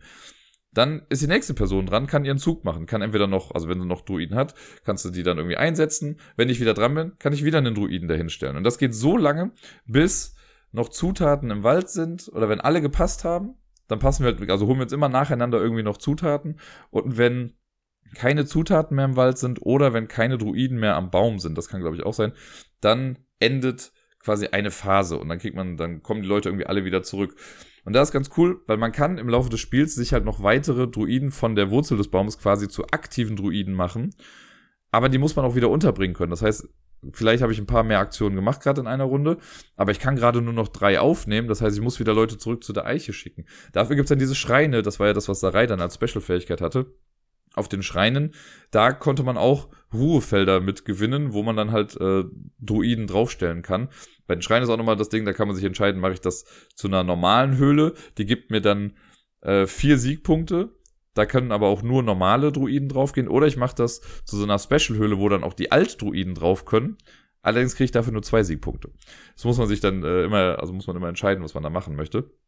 Und je mehr ich von diesen Ruhefeldern dann habe für meine Druiden, desto mehr kann ich in der nächsten Runde dann auch einsetzen. Und genau, da muss man halt so ein bisschen haushalten, weil auch da muss man dann genau gucken, welche, also wo kann Alt-Druide drauf, wo nicht. Das ist so ein kleines Puzzle, was man dann irgendwie lösen muss für sich. Fand ich aber sehr, sehr spannend. Da gab es so einen kleinen minimalen Nachteil. Ich habe ja schon gesagt, so schön das auch alles aussieht, manchmal war es nicht so ganz klar. Und es gibt so ganz, ganz minimal kleine Illustrationen mit Druiden drauf. Die hätten ein bisschen größer sein können. Weil man, bei einem war dann klar, okay, das ist ein spezieller Druiden- oder Alt-Druiden-Typ. Aber wenn man da nur kurz drüber guckt, dann erkennt man das absolut nicht. Und das, ja, hätte irgendwie ein bisschen klarer sein müssen. Ähm, wenn man es dann weiß, kann man darauf achten, aber es ist nicht so, also es ist eine kleine Hürde, um das erstmal alles richtig zu lesen, was man da hat. Ja, und habe ich jetzt irgendwas Wichtiges vergessen? Es gibt halt noch ganz viele andere Sachen, die man bekommen kann. Es gibt so, also auf so einem Player-Tableau hat man oben einen Bereich, wo man die Schreine hinlegt oder Menhire. Das sind diese großen, großen Steine. Die kenne ich aus Tainted Grail. Da gab es ja auch, da haben die auch eine sehr, sehr wichtige Rolle gespielt. Äh, und Menhire geben einem einfach, ich glaube, sechs Siegpunkte oder so, aber die können nur Altruiden machen auf dem Board, muss man die hinschicken, muss eine ganze Menge Ressourcen ausgeben, aber sind halt eine ganze Menge Punkte. Und unter dem Board kann man Kreaturen äh, anheuern, sage ich mal. Auch das kann man durch bestimmte Karten machen. Da ist auch eine Auslage mit jeweils immer drei Karten offen, die kann man sich dann nehmen. Dann kriegt man entweder dauerhafte Effekte oder einmalige Effekte. Auch ganz cool, um so ein bisschen Individualität nochmal zu fördern im eigenen Ausbau. Das macht man und wenn das dann alles geschehen ist, dann kommen, wie gesagt, die ganzen Druiden wieder zurück zu einem. Es wird, äh, ein paar Sachen werden zurückgesetzt. Also der Wald wird wieder aufgefüllt mit Ressourcen. Äh, der Rundenmarker oder der Sonnenmarker geht eins weiter. Den Sonnenmarker, den habe ich noch gar nicht erwähnt. Wir haben einmal halt so eine halbe Kramerleiste, würde ich sagen, für die Punkte. Und ein paar, also in bestimmten Abständen kommt dann immer ein Feld für den Sonnenmarker, der dann immer so zwischen zwei Feldern liegt. Und der Sonnenmarker, der wandert immer weiter. Der geht immer dann weiter, wenn man auf dem Baum, wenn man den irgendwie hochgeht, äh, ein bestimmtes, einen bestimmten Bereich überspringt, dann geht der eins weiter und am Ende einer Runde dann auch nochmal. Dieser Sonnenmarker sorgt dafür, dass es immer mal wieder zu Sommersonnenwendenfesten, Gott, ist das ein langes Wort, äh, kommt. Und wenn das passiert, dann sind alle, die jetzt hinter diesem Sonnenmarker liegen, die kriegen dann die Ressourcen, die sie sich durch den, durch die Platzierung auf den Zweigen des Baumes freigespielt haben, die kriegen sie dann quasi nochmal dazu. Also es können dann wieder diese Ressourcen sein wie Federn, Runen, Misteln, die man dann ja später wieder braucht. Übrigens, ich habe ja eben gesagt, das ist gar nicht so eine Materialschlacht und das finde ich hier ganz cool, weil wir kriegen zwar diese Ressourcen, aber nicht physisch, also wir haben da nicht kleine Federn, die wir sammeln, sondern man hat einfach so eine Scheibe auf dem Player-Tableau und dann wird einfach angezeigt, so jetzt habe ich neun davon. Und das hat man für alle drei Ressourcen. Ganz einfach. Also man braucht gar nicht, das hätten die bestimmt auch machen können und sagen können, ja, du kriegst die Federn immer die ganze Zeit, aber du kannst höchstens neun haben und deswegen macht man das einfach mit dieser Scheibe und fertig ist. Also man braucht drei Scheiben und mehr nicht. Finde ich so sympathisch bei dem Spiel, dass das so einen fast schon einen nachhaltigen Weg geht, äh, auch wenn andere Sachen aus Plastik sind und so. Und ja, ich glaube, alles in allem ist das halt so das Spiel. Also man setzt seine Druiden ein. Wie gesagt, das, das normale Spiel an sich ist halt nicht so komplex irgendwie. Das ist die, das, was man in einer Runde macht, wird auch irgendwie auf zwei, drei Seiten irgendwie abgehandelt. Vorher kommen diese ganzen anderen Konzepte, wo man, wo es schon gut ist, dass das ausführlich auch beschrieben wird. Aber die Regeln an sich sind sehr, sehr, sehr simpel. Ne, Karten spielen oder halt generell die Druiden irgendwo einsetzen Aktionen bekommen, neue Druiden dazu holen. Ist dann irgendwann noch lustig, weil wir hatten dann, glaube ich, einmal den Fall, ich war mir gar nicht mehr ganz sicher, aber dann hatte ich drei Druiden jeweils auf den Zweigen des Baumes und habe alle anderen irgendwie freigespielt. Das heißt, ich hatte gar keine mehr, um mit denen zu passen. Also ich konnte gar nicht mehr im Wald irgendwie sammeln gehen. Äh, da muss man natürlich auch ein bisschen haushalten. Wenn ich irgendwie mehr Ressourcen brauche, wäre es natürlich doof, wenn ich keine ähm, Druiden mehr habe, die das jetzt irgendwie machen können. Und die Aufwertungen sind ganz cool. Ich habe noch gar nicht gesagt, man kann auch auf Felder gehen in diesen Tempeln, wo schon jemand steht. Dann muss man aber zusätzlich einen aktiven Druiden zur, ähm, zur Wurzel des Baumes schicken. Das heißt, da braucht man auch vielleicht noch mal jemanden. Dafür gibt's aber auch wieder einen besonderen Druiden, so einen Altdruiden, der so eine Krähe auf dem äh, auf der Schulter hat. Den kann man da hinschicken, ohne dass man irgendwie extra was bezahlen muss. Und es gibt also so viele Dinge, die man da irgendwie beachten kann, aber trotzdem spielt es sich echt gut runter. Wir haben, glaube ich, trotz, also weil es jetzt so das erste Spiel war, wir haben, glaube ich, circa zwei Stunden gespielt weil wir halt auch viel überlegt haben und so und man muss ja erstmal so ein bisschen auch den Flow des Spiels verstehen. Aber je mehr ich im Nachgang über dieses Spiel gedacht habe oder dran gedacht habe, desto mehr hat mir das gefallen. Desto größer wurde meine Lust, dieses Spiel nochmal spielen zu wollen. Ich habe Bock, die anderen Druiden-Clans irgendwie auszuprobieren. Ich habe Bock, den Solo-Modus auszuprobieren. Ich will wissen, wie die ganzen Interaktionen mit verschiedenen anderen Artefakten irgendwie sind. Ähm, ach, so viel Gutes ist in diesem Spiel. Wie gesagt, hier und da in der Ikonografie, das ist übrigens, also man wird, glaube ich, ein bisschen erschlagen, wenn man sich das Regelheft nimmt und das mal rumdreht, dann hat man eigentlich ganz cool, das mag ich ganz gerne, halt so eine Übersicht aller, ähm, ja, aller, sag schnell, Symbole und sowas, die in dem Spiel aufkommen. Das sind sau viele, wenn man das sieht. Es gibt für, für alles gibt's irgendwie ein Symbol und trotzdem muss man hier und da nochmal nachgucken, was genau das denn eigentlich bedeutet, auch in den Regeln nochmal nachlesen. Irgendwann wird es dann ein bisschen klarer, irgendwann versteht man dann schon eher, was damit gemeint ist, aber es ist unfassbar viel an Ikonografie. Das macht das Ganze natürlich auch sehr sprachunabhängig. Also die Regeln gibt es in verschiedenen Sprachen, aber auf den äh, Karten selbst, auf den Boards selbst und sonst überall ist alles sprachneutral. Das finde ich auch sehr, sehr cool. Äh, aber dafür braucht es halt eben eine große Bildsprache. Es hat, ist noch nicht ganz wie bei Race for the Galaxy angekommen, wo man eine komplett eigene Sprache lernen muss, um dieses Spiel zu verstehen.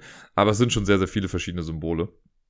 Ähm, ja, und wie gesagt, manchmal hätten Sachen irgendwie ein bisschen größer sein können. Ansonsten, in den Regeln gibt's hinten alle Artefakte, alle Karten, alle Altruiden und was weiß ich nicht, alles alle nochmal erklärt, was die auch machen. Das kann man dann immer mal schnell noch nachlesen. Wie gesagt, cooler Spielflow.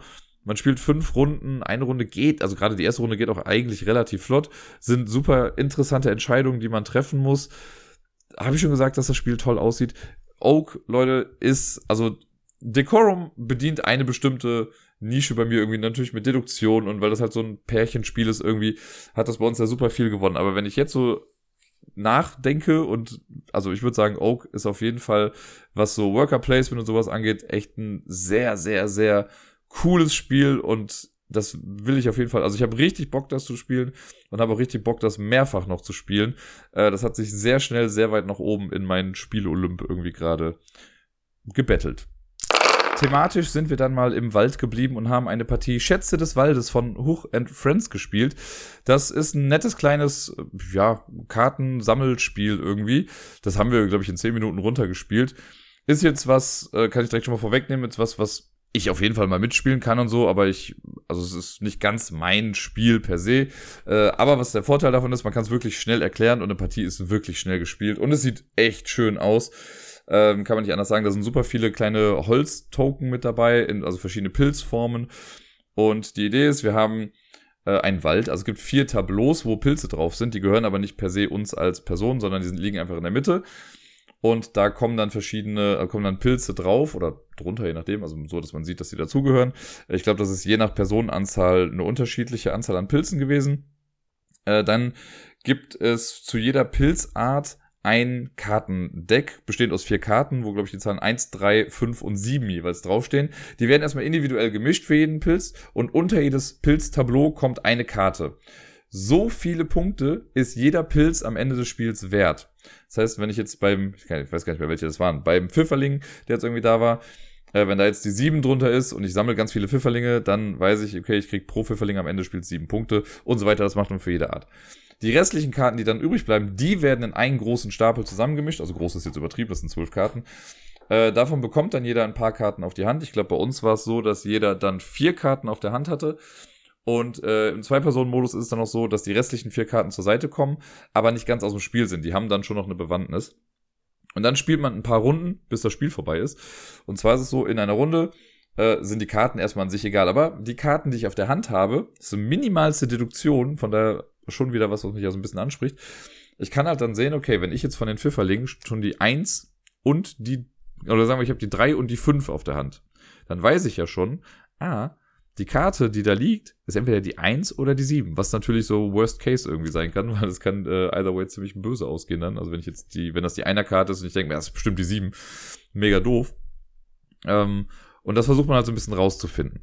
Was wir aber erstmal in einer Runde machen, ist, jeder hat vor sich so ein paar kleine Körbe. Ich weiß gar nicht, ich glaube, es sind anfangs vier Stück und zwei kann man sich noch im Laufe des Spiels dann noch dazu holen. Äh, wenn ich jetzt am Zug bin, dann platziere ich meine Körbe auf einem Pilztableau. Die haben da schon so aufgedrückte Felder für die Körbe drauf. Und ganz links die Spalte zum Beispiel, da ist nur ein Korb drauf, dann zwei, dann drei und dann nur noch vier. Und wenn ich das machen möchte, wenn ich jetzt von, wenn ich einen Pilz haben möchte, dann muss ich so viele Körbe drauflegen, wie die erste freie Spalte links quasi mir gerade anzeigt. Also wenn ich als erstes auf so ein Pilztableau draufgehe, lege ich einen Korb drauf und nehme mir einen Pilz davon. Wenn jetzt die nächste Person auch so einen Pilz haben möchte, dann legt sie halt zwei Körbe dann da drauf nimmt sich aber auch nur einen Pilz davon, dann kommen drei Körbe und so weiter und so fort. Und so platziert man seine Körbe, das geht relativ schnell, gerade zu zweit ging es jetzt mega flott. Und wenn dann alle ihre Körbe gespielt haben und nicht mehr können, dann endet quasi erstmal ein Durchgang. Dann hat man schon Pilze gesammelt. Dann gibt's noch den Bonus, wer jetzt gerade die meisten Körbe auf einem Pilztableau hat, kriegt nochmal einen Bonuspilz davon.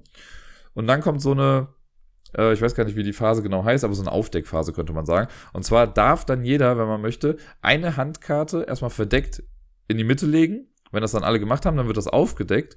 Und alle, die das gemacht haben, bekommen einen zusätzlichen Korb für die nächste Runde oder für die weiteren Runden dann auch mit dazu. Hat natürlich den Vorteil, dass ich durch meinen zusätzlichen Korb mehr platzieren kann und ein bisschen mehr Auswahl habe und flexibler bin vor allen Dingen. Hat allerdings auch den Nachteil, dass jetzt alle sehen, was auf der Karte ist, die ich eben auf der Hand hatte. Also ich teile quasi Informationen, die ich sonst am liebsten ja vielleicht auch für mich behalten hätte. Das heißt, ich kann auch mich entscheiden, die Karten nicht zu teilen. Dann kriege ich halt keinen extra Korb, aber ich weiß mehr als die anderen. Oder ich teile mein Wissen und kriege dadurch einen Korb mehr. Und das macht man quasi Runde für Runde. Also später, man macht, also zweimal deckt man Karten auf, sodass man dann noch zwei Karten auf der Hand hat. Äh, und eine Partie von Schätze des Waldes ist dann vorbei, wenn es von, ich glaube, einer Pilzart oder zwei Pilzarten keine Pilze mehr gibt. Und dann wird die Runde nur noch zu Ende gespielt äh, Im Zwei-Personen-Modus ist übrigens so, jedes Mal, wenn diese Phase kommt mit wir decken Karten auf, wird von den übrig gebliebenen Karten auch immer noch eine Karte aufgedeckt, damit man so ein bisschen mehr Informationen dann auch hat. Und am Ende deckt man dann für jeden Pilz die entsprechende Karte auf, die dann zeigt, wie viele Punkte diese, diese Pilzart dann bringt. Und dann rechnet man einfach für sich dann zusammen, wie viele Punkte man hat. Und das war im Prinzip das Spiel. Also es macht nichts falsch, das Spiel. Wie gesagt, es sieht super schön aus, es ist sehr eingängig, die Regeln sind super flott erklärt. Ähm, es ist nicht hundertprozentig meine Art von Spiel, aber es ist auch nichts, was ich komplett ablehne. Also wenn ich das jetzt dann irgendwie mal in einer Spielerunde sehen würde und die Leute fragen, hast du Bock mitzuspielen, würde ich wahrscheinlich auch sogar Ja sagen. Ähm, ich selber würde es wahrscheinlich nicht vorschlagen. Aber von den Illustrationen ist es echt schön geworden. Wie gesagt, das ganze Material ist toll. Was ich sehr, sehr lobenswert finde, ist, dass in der ganzen Verpackung auch kein Plastik irgendwie vorkommt. Also die ganzen Holztoken, die hätte man doch locker einfach in einen Zip-Block, äh, nein, Zip-Bag, so rum, packen können. Aber äh, die sind in so einer Papierhülle quasi mit drin. Also echt schön produziert, sieht toll aus, macht nichts falsch, ist nicht ganz mein Geschmack, äh, so per se, aber trotzdem gibt's dafür einen Daumen hoch von mir. Nach Schätze des Waldes haben wir dann etwas für mich altbekanntes gespielt. Sarai hat da ihre erste Partie dann absolvieren können und zwar war es Finding Atlantis. Das ist ja ein Spiel, was auch in den letzten Wochen immer hier wieder im Podcast vorkam. Ich habe es ja bisher immer nur im Solo-Modus gespielt und dann gab es ja, also ganz am Anfang war es ja einfach nur quasi vor mich hinspielen. Dann gab es ja die äh, offizielle Solo-Challenge, die ich dann ja auch zwei Matchen probiert habe. Und jetzt habe ich das erste Mal im Multiplayer spielen können. Und ja, mir gefällt es nach wie vor echt ganz gut. Ich kann gar nicht viel anderes sagen. Das Spielgefühl ist auf jeden Fall anders, weil man jetzt wirklich so einen Wettkampf- oder Wettlauf-Charakter hat äh, in dem Spiel. Man versucht natürlich Atlantis als erstes zu finden. Und an sich, man hat da seine zwei Aktionen, dann macht die andere Person zwei Aktionen.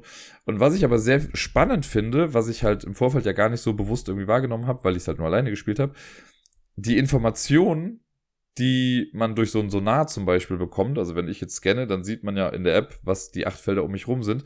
Wenn das Gegenüber das macht, also wenn Sarai das gemacht hat, habe ich ja auch gesehen, was um sie rum ist. Und wenn man dann einigermaßen noch versucht zu tracken, wo könnte sie jetzt gerade sein und ach guck mal, das deckt sich mit dem, was ich schon aufgedeckt habe, dann erfährt man auf einmal super viel über die Karte, ohne an bestimmten Bereichen überhaupt gewesen zu sein. Also ich habe zum Beispiel also ich hab, wir haben ganz knapp gewonnen, das war sehr lustig, weil wir waren ähm, in einer bestimmten Runde, wir waren beide auf demselben Feld. Ich war nur früher dran. Also hätte ich jetzt dann nicht gelöst, hätte sie halt gelöst. Und ich war aber halt in einem bestimmten Bereich war ich gar nicht. Ich habe das nur, also erschlossen dadurch, von wegen, was sie aufgedeckt hat, und habe gesehen, okay, das muss ja da gewesen sein. Und da kann dann nur noch dieses Atlantis-Feld sein. Und dann habe ich was im Prinzip ein guter educated guess. Also es hätte mich sehr gewundert, wenn ich falsch gelegen hätte da. Äh, aber es hätte auch gut möglich sein können, dass ich vielleicht irgendwie was falsch notiert habe oder so. Und das finde ich richtig gut, dass man noch Informationen bekommt. Also dass auch die Spielzüge der anderen für mich interessant sind, weil ich anfangs halt erst vage Informationen dann irgendwie habe, aber im Laufe des Spiels kriegt man ja immer mehr dieser vagen Informationen und dadurch ergibt sich dann doch irgendwie ein großes Gesamtbild, was sich gut zusammenfügt. Das hat mir sehr viel Spaß gemacht ich weiß noch nicht ganz genau, also irgendwann möchte ich es gerne vielleicht mal mit drei oder vier Personen spielen, einfach um zu gucken, wie es so ist. Ich könnte mir vorstellen, dass es dann vielleicht doch ein bisschen zu viel mit diesen vagen Informationen dann wird. Vor allem wusste ich gar nicht, wo ich die alle aufschreiben soll auf dem ganzen Feld. So zu zweit fand ich das jetzt aber richtig cool. Und ja, bin nochmal gespannt, wenn wir dann vielleicht demnächst nochmal spielen, dann auf der großen Karte zu spielen oder wie sich dann das Spielgefühl ändert, wenn man mit den, äh, es gibt, man kann diese Minen irgendwie droppen oder wenn die Seeungeheuer vielleicht auch auf der Jagd sind und so. Das stelle ich mir auch nochmal ganz cool vor. So ein bisschen Wiederspielwert ist auf jeden Fall noch dahinter. Äh, oder ein bisschen viel sogar. Und ja, das, also es ist im Prinzip jetzt gerade, muss ich sagen, ist das Multiplayer-Erlebnis das, was ich mir davon erhofft habe. Und das ist ja auf jeden Fall auch schon mal eine ganze Menge wert. Und ja, mal sehen, äh, wann es hoffentlich bald wieder auf den Tisch kommt. Streng genommen müsste ich beim nächsten Spiel auch sagen, dass es ein altbekanntes Spiel ist, weil es jetzt auch schon ein paar Mal hier im Podcast war, aber trotzdem fühlt es sich total frisch an. Die Rede ist von Welcome to the Moon. Da haben wir in der Kampagne weitergespielt und zwar die nächsten zwei Missionen waren es, glaube ich. Äh, ich weiß schon gar nicht mehr. Ich glaube, wir sind bei die nächste Mission, die wir spielen, ist, glaube ich, dann Mission 6. Aber ganz sicher bin ich mir gerade nicht. Und da ist es ja so, das habe ich ja beim letzten Mal auch schon gesagt, ähm, das Grundprinzip mit diesen drei Kartenstapeln und so, das ist ja immer noch das gleiche, dass man da so eine Auswahl trifft. Aber was man halt auf den Plänen macht, das ist jedes Mal ja irgendwie doch ein bisschen anders. Ich finde, man kommt echt ganz gut rein, wenn man das, die Kampagne halt spielt und man weiß dann, ja, okay, die Symbole hier und da, das kenne ich alles und so die Scoring-Kategorien, die ergeben auch irgendwie relativ schnell Sinn. Aber trotzdem müssen wir immer wieder andere Sachen machen. Also ich fand das sehr, sehr spannend. Dieses Mal haben wir, äh, ich glaube, die, oh Gott, wie hieß denn das nochmal? Einmal was die Siedlung und einmal die Kuppel oder so, die haben wir dann gebaut. Und es ist, also ich finde es faszinierend, wie die im Prinzip ja wirklich sieben, nee, oder acht sind es glaube ich, leicht unterschiedliche Spiele, äh, oder doch stellenweise auch groß unterschiedliche Spiele, da reingepackt haben. Jetzt so die letzten beiden Missionen, muss ich sagen, die hatten schon Ähnlichkeiten zueinander. Für mich war immer noch das, was jetzt das größte äh, der größte Ausreißer, sage ich mal, ist in dieser Kampagne bisher, war der Flug, wo man halt von der Erde zum Mond fliegt und da so viel eintragen muss, weil man dann auch die Bereiche irgendwie selber festgelegt hat und so. Der hat mir auch insgesamt am besten gefallen bisher von den ganzen, was aber gar nicht heißen soll, dass mir die anderen nicht gefallen haben. Ich habe zwar sowas von krass verloren gegen Sarai, die zieht mich gerade sowas von ab. Ich habe ja die ersten beiden Szenarien habe ich noch gewonnen oder die ersten beiden Missionen und seitdem nicht mehr. Ähm, und trotzdem macht's Spaß. Also ich weiß ja, also ne, ich denke so, okay, ich baue das für mich irgendwie ganz gut zusammen. Ich treffe wahrscheinlich hier und da dann irgendwann die falschen Entscheidungen und äh, trage Sachen nicht da ein, wo sie vielleicht rein sollten. Aber trotzdem macht's Spaß. Und irgendwie zu sehen, dass es immer noch wieder was Neues gibt und dass sie sich wieder was Neues haben einfallen lassen, das ist so schön zu sehen und es macht einfach also nach wie vor auch Spaß, ähm, ja, so ein bisschen Choose Your Own Adventure noch zu haben, dass so die Missionen nochmal anders sind. Und vor allen Dingen, wenn man die Kampagne einmal durch hat, dann kann man es im Prinzip ja nochmal spielen. Dann hat man noch so zusätzliche Karten, die man noch mit reinnehmen kann. Also, oder so Kampagnenkarten. Das, ja, also es ist ein super gutes Ding. Und ich glaube, also ich bin ganz happy, dass Sarai das dann haben wollte. Ich habe es ihr dann geschenkt. Äh, weil sie das dann mal erwähnt hatte, dass sie das irgendwie so am Schirm hat. Und ich glaube, ich selbst, also ich wusste, ich habe ja Welcome to, habe ich ja hier. Und das finde ich ist auch ein cooles Spiel. Dadurch, dass ich aber dann den zweiten Teil gespielt habe, online auf Boardgame Arena, und den ja nicht so toll fand, war ich dann bezüglich des dritten Teils doch ein bisschen skeptisch. Und mir war das gar nicht so sehr bewusst, dass das halt eigentlich so eine Kampagne ist, dass da so viel Unterschiedliches drin ist, dass da so viel Varianz mit drin ist.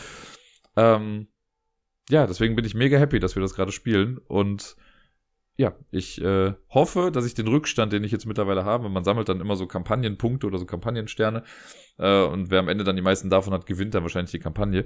Ich glaube, so langsam wird es schon schwierig für mich jetzt aufzuholen. Also wir sind per se noch nah dran, aber irgendwie hat Sarai den Dreh halt da gerade besser raus als ich.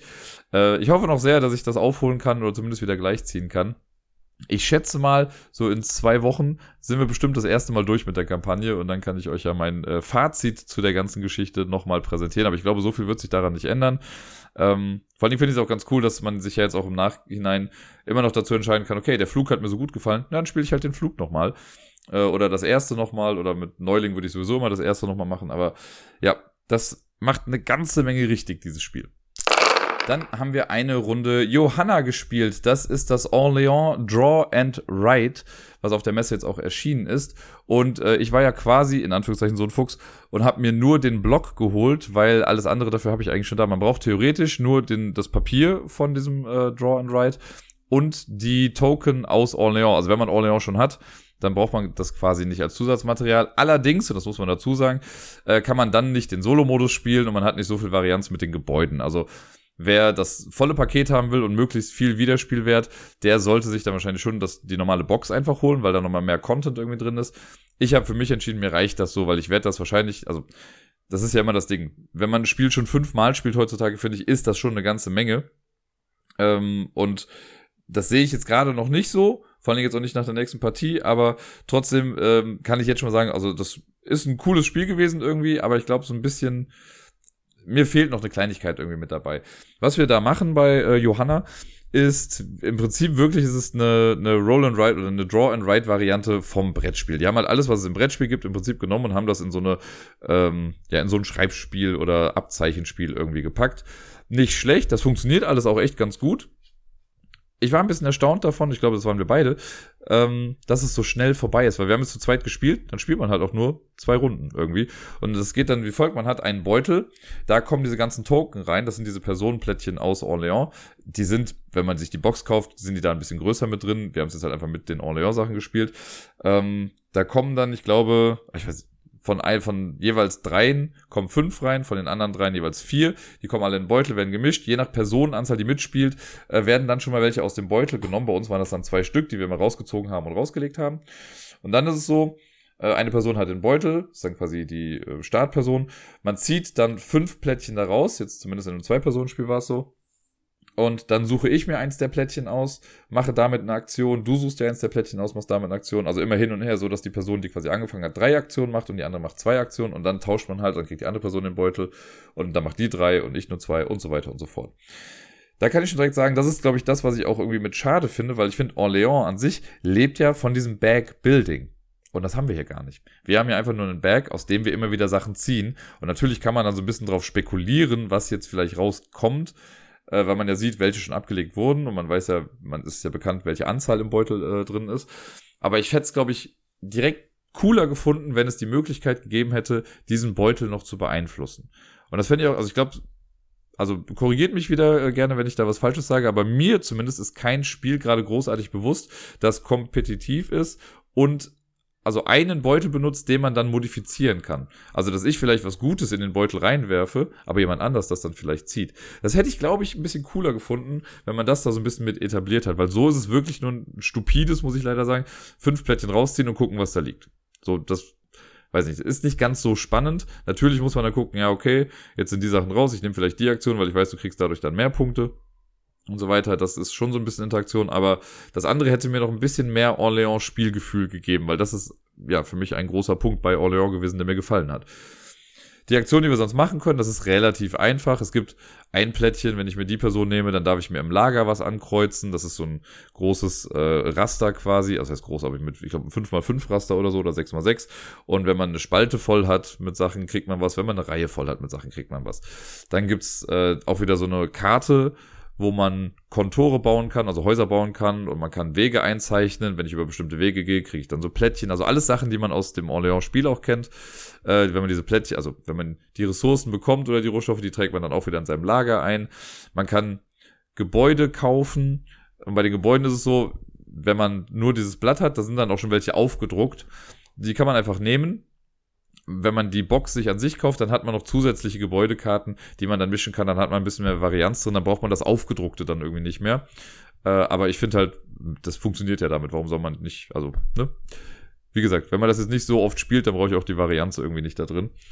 Äh, diese Gebäude kann man dann irgendwie bauen. Dafür muss man dann Geld ausgeben. Geld man, bekommt man auch durch bestimmte Aktionen. Da muss man, die kann man auch ähm, eintragen, so ähnlich wie bei dem Lager ist das dann. Die kreist man erst ein wenn man das Geld dann benutzt, dann kreuzt man das wieder durch. Und auch da, wenn ich eine Zeile voll habe oder eine, äh, doch eine Zeile voll habe mit Münzen, dann kriege ich einen Bonus. Wenn ich eine Spalte abgestrichen habe, dann kriege ich da auch wieder einen Bonus für. Und ja, dann gibt's unten noch so eine Entwicklungsleiste. Auch das kennt man aus Orléans. Äh, wenn man sich eine bestimmte Personenart nimmt, dann darf man da einfach bestimmte Felder vorgehen. Immer für Bücher geht man quasi nach vorne. Und am Ende ist es dann so, es gibt halt in der Schlusswertung, wenn man dann, also der, Bo der Sack wird quasi einmal leer gespielt, dann wird er wieder neu befüllt, es kommen wieder Plättchen raus, je nach Personenanzahl, und dann spielt man den nochmal. Also man spielt den so oft leer, wie Personen am Spiel teilnehmen, in unserem Fall halt zweimal. Und wenn das dann geschehen ist, dann zählt man, guckt man, wie weit ist man auf der Entwicklungsleiste nach vorne gekommen. Dafür gibt es dann einen Multiplikator und das wird dann mal gerechnet mit Häuser plus BürgerInnen, die man irgendwie freigespielt hat im Laufe des Spiels. Und dann gibt es auch so ein paar weitere Punkte für bestimmte Bereiche im Lager und in der Bank und sonst wo. Ähm, das rechnet man dann zusammen, wer die meisten Punkte hat, hat gewonnen. Alles jetzt insgesamt nichts Neues äh, in der ganzen Sache. Es sieht optisch halt auch aus wie Orléans Ähm, es gibt auch diese, also das war das Einzige, was ich glaube ich absolut gar nicht benutzt habe, die, wie heißt das, segensreiche Werke oder sowas. Ähm, da kann man dann auch, wenn ich jetzt eine Person ziehe, könnte ich da irgendwie eine ankreuzen. Wenn ich drei bestimmte Personen irgendwie angekreuzt habe, dann kriege ich da einen kleinen Bonus irgendwie für und andere können das eben nicht mehr machen. Und ich habe das nicht ein einziges Mal im Spiel auch nur in Erwägung gezogen zu benutzen, weil sich der Sinn nicht so ganz erschlossen hat dafür. Vielleicht tue ich der Sache gerade irgendwie Unrecht und so, aber ich dachte irgendwie, ja, so what, ich konnte mit meinen Leuten immer irgendwie was machen, was gut gepasst hat. Ähm, deswegen hätte ich das gar nicht gebraucht, dass ich die Leute da noch irgendwie hinschicke. Vielleicht ändert sich das, wenn man ein längeres Spiel macht mit mehreren Runden und so. Also auch mit mehreren Mitspielenden. Ähm, alles in allem, also wie gesagt, es macht gar nicht viel verkehrt. Aber es hat mich jetzt auch nicht komplett abgeholt. Also ich bin sogar jetzt happy, dass ich in Anführungszeichen nur den Block geholt habe und nicht das ganze Spiel. Wobei ich muss sagen, okay, der Solo-Modus, der reizt mich schon noch irgendwie ein bisschen. Ich hoffe, dass ich irgendwie mal einfach die sehe, wie die Karten aussieht. Vielleicht gibt sie auf ähm, im Tabletop Simulator schon irgendwie, so dass ich das damit dann mal spielen kann. Wenn nicht, ist jetzt auch keine große Sache. Es ist auf jeden Fall sehr materialarm. Das finde ich ganz cool. Man braucht ja wirklich nur einen Beutel mit dem Plättchen drin und man braucht ein Blatt Papier. Sarai hat sich jetzt äh, quasi auch fünf Blätter irgendwie mitgenommen, oder ich glaube sogar nur eins, und das sind fünfmal kopiert und äh, einlaminiert, sodass man das immer wieder benutzen kann. Und wie gesagt, wenn man jetzt nicht komplett darauf versessen ist, das immer und immer wieder zu spielen und immer wieder mit anderen Gebäuden, dann reicht diese Variante in meinen Augen auch komplett. Ein weiteres Spiel von Hoch und Friends, wir hatten ja eben schon mal Schätze des Waldes, ist Overbooking. Das haben wir gespielt und äh, ja, das ist ein schnelles kleines Kartenspiel. Ähnliche Kategorie, sage ich jetzt schon mal wie bei Schätze des Waldes, macht gar nicht viel verkehrt und hat irgendwie ein paar coole Interaktionsmöglichkeiten und so. Ob es jetzt was ist, was ich dauerhaft irgendwie auf den Tisch bringen muss, glaube ich jetzt nicht. Aber ja, ich würde also ich behalte es jetzt erstmal hier und dann gucken wir mal, äh, ob das noch ein paar Mal den Tisch erblickt äh, oder ob ich das vielleicht mal in irgendeine Spielegruppe einfach mitgebe, damit die das dann auch spielen können. Weil das ist ein, ja, also es bietet interessante Entscheidungen, ohne Leute zu überfordern, würde ich sagen. Die Idee dahinter ist, äh, der König schmeißt eine Party und die ganzen Gäste wollen jetzt irgendwie noch schnell in die ganzen Hotels irgendwie rein äh, und da ist aber nicht genug Platz für alle und deswegen Overbooking und das K ist aber groß, weil King, König, versteht ihr? Haha, Wortwitz. Ähm, es hat mich als ich die Regeln schon gelesen habe, ein bisschen an Beastie Bars erinnert zum Beispiel. Weil es ist auch so, wir haben äh, hier, also bei Beastie Bar haben wir ja quasi nur eine Bar, in die die Leute rein wollen oder diese Tiere rein wollen. Hier haben wir jetzt mehrere Hotels, in die Gäste sich einbuchen wollen. Und man versucht, die möglichst gut zu platzieren da irgendwie. Es ist, hat bei weitem nicht so viele verschiedene Effekte wie bei Beastie Bar. Es gibt insgesamt, ich glaube, sechs verschiedene Personen, die man in seinem Deck hat, aus vier verschiedenen Familien jeweils. Also es gibt Soldaten aus vier verschiedenen Familien und in den gleichen Familien gibt es dann auch nochmal vier Mönche und vier äh, Prinzessinnen oder so, ich weiß gar nicht genau. Jeder hat ein Deck aus 24 Karten. Das wird am Anfang gemischt. Davon hat man dann ein paar Karten auf der Hand. Und es liegen immer so viele Hotels aus, wie Personen am Spiel teilnehmen. Bei uns waren es dann halt zwei. Und bei den Hotels ist es so, das sind so Plättchen, die sind doppelseitig bedruckt. Dann nimmt man einfach irgendeine Seite, legt die erstmal hin. Und man spielt insgesamt vier Runden. Das ist dann so, dass man erst mit diesen beiden Hotels dann spielt. Wenn die Runde vorbei ist, dann dreht man die beiden Hotels auf die Rückseite, hat dann nochmal zwei neue Hotels. Wenn man mit der Runde durch ist, dann kommen die beiden raus und man macht das Ganze nochmal mit zwei neuen Hotels. Also erstmal die A-Seite quasi spielen und dann die B-Seite. Und dann guckt man, wer die meisten Punkte hat. Wenn wir am Zug sind, dann, also wir haben ja Karten auf der Hand, und dann, wenn ich dran bin, spiele ich eine Karte aus. Man spielt erstmal per se alle Karten verdeckt eigentlich aus. Die Rückseite der Karte gibt so ein bisschen Aufschluss darüber, was man da gerade hingelegt hat. Man sieht auf der Rückseite immer das Familienwappen und es gibt das Wappen in klein und in groß. Wenn das ein kleines Wappen ist, dann weiß man, das ist eine Karte, die den Wert 1, 2 oder 3 hat. Ist es ein großes Wappen, hat es den Wert 4, 5 oder 6. Ist auch so, dass alle Zahlen, also unsere Decks sind quasi identisch. Das heißt, bei mir sind die Soldaten immer die Fünfer, bei dir sind die Soldaten die Fünfer und so. Da gibt es keine große Varianz, nur die Reihenfolge, in der wir die Karten ziehen, ist halt anders. Ähm, wenn ich jetzt dran bin, dann spiele ich eine Karte verdeckt an ein Hotel. Ich kann die entweder rechts an ein Hotel anlegen, das, oder ich muss mir gerade überlegen, warum es jetzt war. Ähm, genau, ich habe auf dem Kopf gespielt. also genau. Normalerweise kann ich rechts äh, jemanden anlegen. Das heißt, ich, wenn ich die Leute rechts anlege, dann packe ich einfach direkt vor das Hotel. Und das zeigt dann an, okay, ich möchte, dass diese Leute Platz in dem Hotel finden. Äh, und die werden dann erstmal dahingelegt, haben dann, also dann zählt nur quasi die Zahl, aber nicht der Effekt auf den Personen selbst. Ich kann aber auch Leute an die Hintertür stellen, das heißt, ich lege sie auf die linke Seite eines Hotels äh, und da werden sie dann bei Rundenende ihre Sonderfähigkeit einsetzen können, aber die kommen halt dann nicht mit ins Hotel rein. Und wir spielen so lange, bis alle Mitspielenden fünf Karten gespielt haben. Egal, ob vor dem Hotel oder hinter dem Hotel oder wie auch immer. Wenn von allen fünf Karten ausliegen, dann ist das Spiel vorbei. Es gibt eine kleine Sonderregel. Die letzte Person, die eine Karte spielen dürfte, also wenn ich jetzt, ähm, also angenommen, Sarai fängt an und ich habe jetzt nur vier Karten auslegen. Sarai spielt gerade ihre fünfte, jetzt bin ich dran. Ich könnte mich dazu entscheiden, die letzte Karte nicht zu spielen. Warum auch immer ich das tun sollte, gibt es bestimmt immer mal wieder irgendwelche Gründe. Äh, aber kann man sich dann halt kneifen, wenn man das möchte. Wenn dann eine Runde vorbei ist, dann werden erstmal alle Karten aufgedeckt, die da liegen, und dann geht man die Hotels nacheinander durch. Die Hotels an sich haben meistens auch nochmal irgendwelche Legeregeln. Also es gibt auch mal was so wie, hier dürfen nur Karten äh, mit den Werten 1 bis 3 gespielt werden, hier dürfen Soldaten nicht gespielt werden, hier dürfen Mönche nicht gespielt werden, oder so Sachen, oder die erste Karte wird offen aufgedeckt. So kleine Sonderregeln bei den Hotels. Und wenn dann alle Karten aufgedeckt sind, dann geht man erstmal auf die Hintertür und äh, führt die Sondereffekte in der Hintertür aus. Und in der Hintertür dürfen höchstens immer zwei Karten liegen. Man fängt erst mit der Person an, die direkt am Hotel dran liegt und dann die danach. Damit kann dann noch mal ein bisschen was manipuliert werden in der Reihe. Ne, irgendwie, vielleicht hat das Hotel jetzt mehr Betten oder weniger Betten oder jemand wird bevorzugt behandelt und so. Das äh, bringt so ein bisschen Würze damit rein. Und jetzt habe ich das mit den Betten schon erwähnt. Jedes Hotel hat nämlich eine Zahl vorne draufstehen, das, die dann äh, angibt, so viele Leute passen da quasi rein. Das ist ein bisschen, also verwirrend ist jetzt zu viel gesagt, aber die Personenkarten, die wir ausspielen, das ist quasi immer nur die Hauptperson einer Gruppe. Also wenn ich jetzt den Mönch habe, Mönche sind immer die Eins. Mönche reisen immer alleine. Das heißt, für den Mönch zählt die Zahl eins. Wenn ich jetzt die, äh, der Soldat zum Beispiel, der eine fünf ist, das heißt, der braucht fünf Betten, weil er halt jetzt nicht alleine ankommt, sondern noch seine vier Homies mit dabei hat, die auch alle in das Hotel rein wollen. Und deswegen muss man bei den Zahlen dann gucken. Wenn ich jetzt ein Hotel habe mit neun Plätzen, dann ähm, ist das halt voll, sobald diese neun belegt sind. Und das finde ich aber auch ganz spannend gemacht. Also selbst ohne die Sondereffekte ist das schon ganz nett. Man macht das nämlich so, man deckt die Karten auf und man guckt gar nicht, wer ist zuerst da, sondern die Hoteliers, die wollen natürlich möglichst schnell, möglichst viele Betten, äh, also ver vermieten oder halt, ver, wer ist das? Buchen lassen und so, Deutsch. Ähm, und dann guckt man, wer bringt die größte Gruppe gerade mit. Ne, wir bleiben mal bei dem Beispiel, wir haben ein Hotel mit neun Betten und sagen wir mal, der Soldat ist da mit der fünf, sondern das ist die höchste Zahl, die da gerade ist. Dann wird der so ein bisschen nach oben geschoben, um zu sagen, okay, der kommt schon mal rein. Das heißt, wir haben jetzt nur noch vier Betten übrig. Jetzt haben wir vielleicht ähm, einen oder zwei Leute da, die eine drei gespielt haben.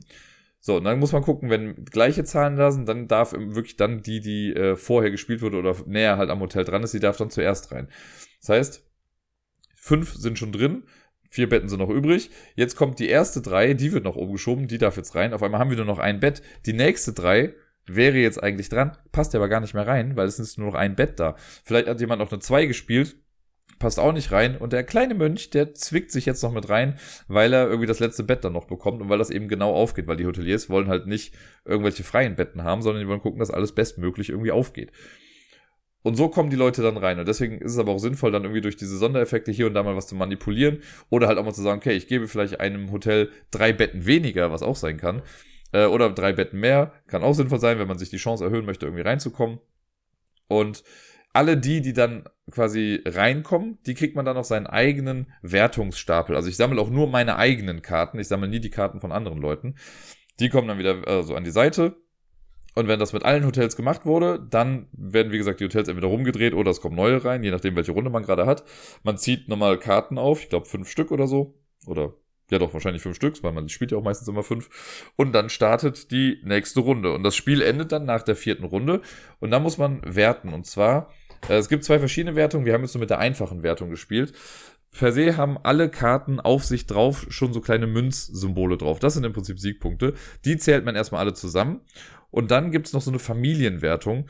Man möchte nämlich im besten Fall dass äh, Karten mit demselben äh, Familienwappen oder mit dem gleichen Familienwappen äh, in die Wertung reinkommen. Wenn ich jetzt vier Karten einer Familie habe, kriege ich dafür nochmal zwei Bonuspunkte. Habe ich fünf Karten, kriege ich dafür drei Punkte. Habe ich sogar sechs Karten, also alle Familienmitglieder äh, einer eines Wappens, wenn ich die alle in der Wertung habe, dann gibt's dafür nochmal ähm, sechs Punkte dann, glaube ich, oder so drauf. Oder vier Punkte waren es dann. Und das rechnet man alles zusammen und guckt dann, wer die meisten Punkte hat. Bei uns war es sehr witzig, weil wir haben die Punkte erstmal generell zusammengerechnet und haben dann festgestellt, ah, wir sind genau punktgleich. Dann gab es einen Tiebreaker. Der Tiebreaker sagt dann, wer hat es geschafft, mehr Personen mit drei Münzen drauf, glaube ich, irgendwie äh, in den Wertungsstapel reinzubekommen. Da waren wir auch punktgleich. Und deswegen haben wir uns dann den Sieg geteilt.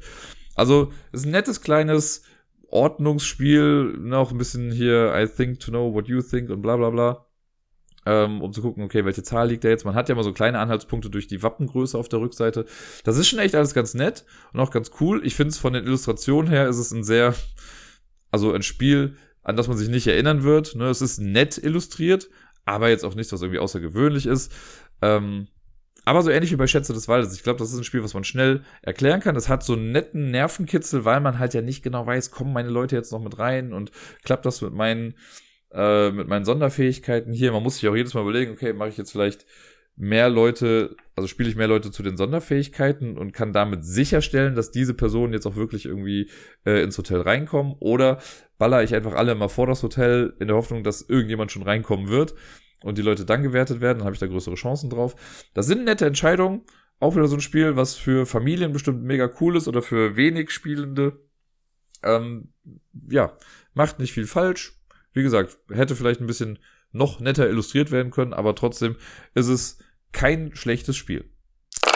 Wer mich kennt, wer hier schon länger zuhört oder ja, generell nicht ganz auf den Kopf gefallen ist in Sachen Ablagestapel, weiß ja, dass ich Escape Rooms total gerne mag und auch die Spiele, die alle in diesem Escape Room Universum, sage ich mal, angesiedelt sind, auch total gerne mag. Und Sarai mag das ja auch total gerne. Ich bin ja mega happy, dass wir diese Liebe dazu gemeinsam so ausleben können.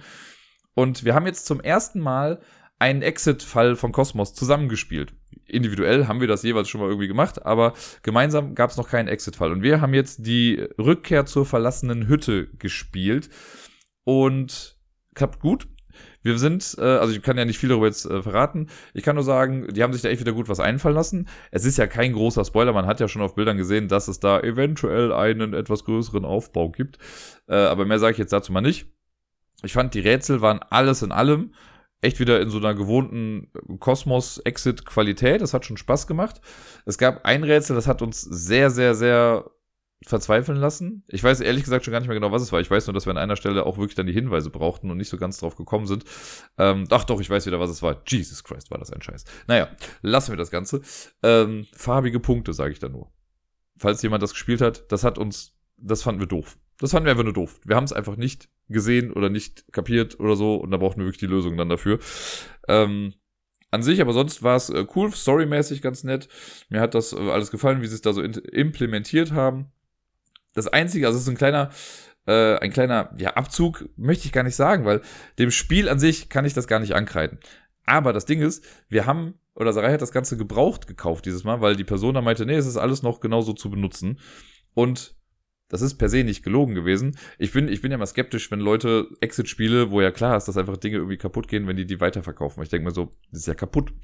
Sie hat aber gesagt, kann man irgendwie noch alles machen? Ja, theoretisch konnten wir das auch alles noch machen, aber dadurch war bei so ein paar Sachen war schon so ein bisschen vorher klar, was damit jetzt vielleicht geschehen soll und ein paar Sachen wurden dann auch eher so notdürftig zusammengeklebt, einfach um es dann nochmal zu verkaufen.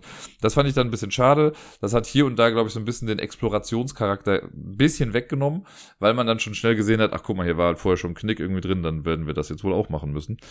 Ähm, ist aber wirklich nur ein minimalster, minimalster Abzug in dem Spielerlebnis. Jetzt nicht vom Spiel selbst. Wie gesagt, wenn man es neu kauft, hat man das Problem ja auch gar nicht.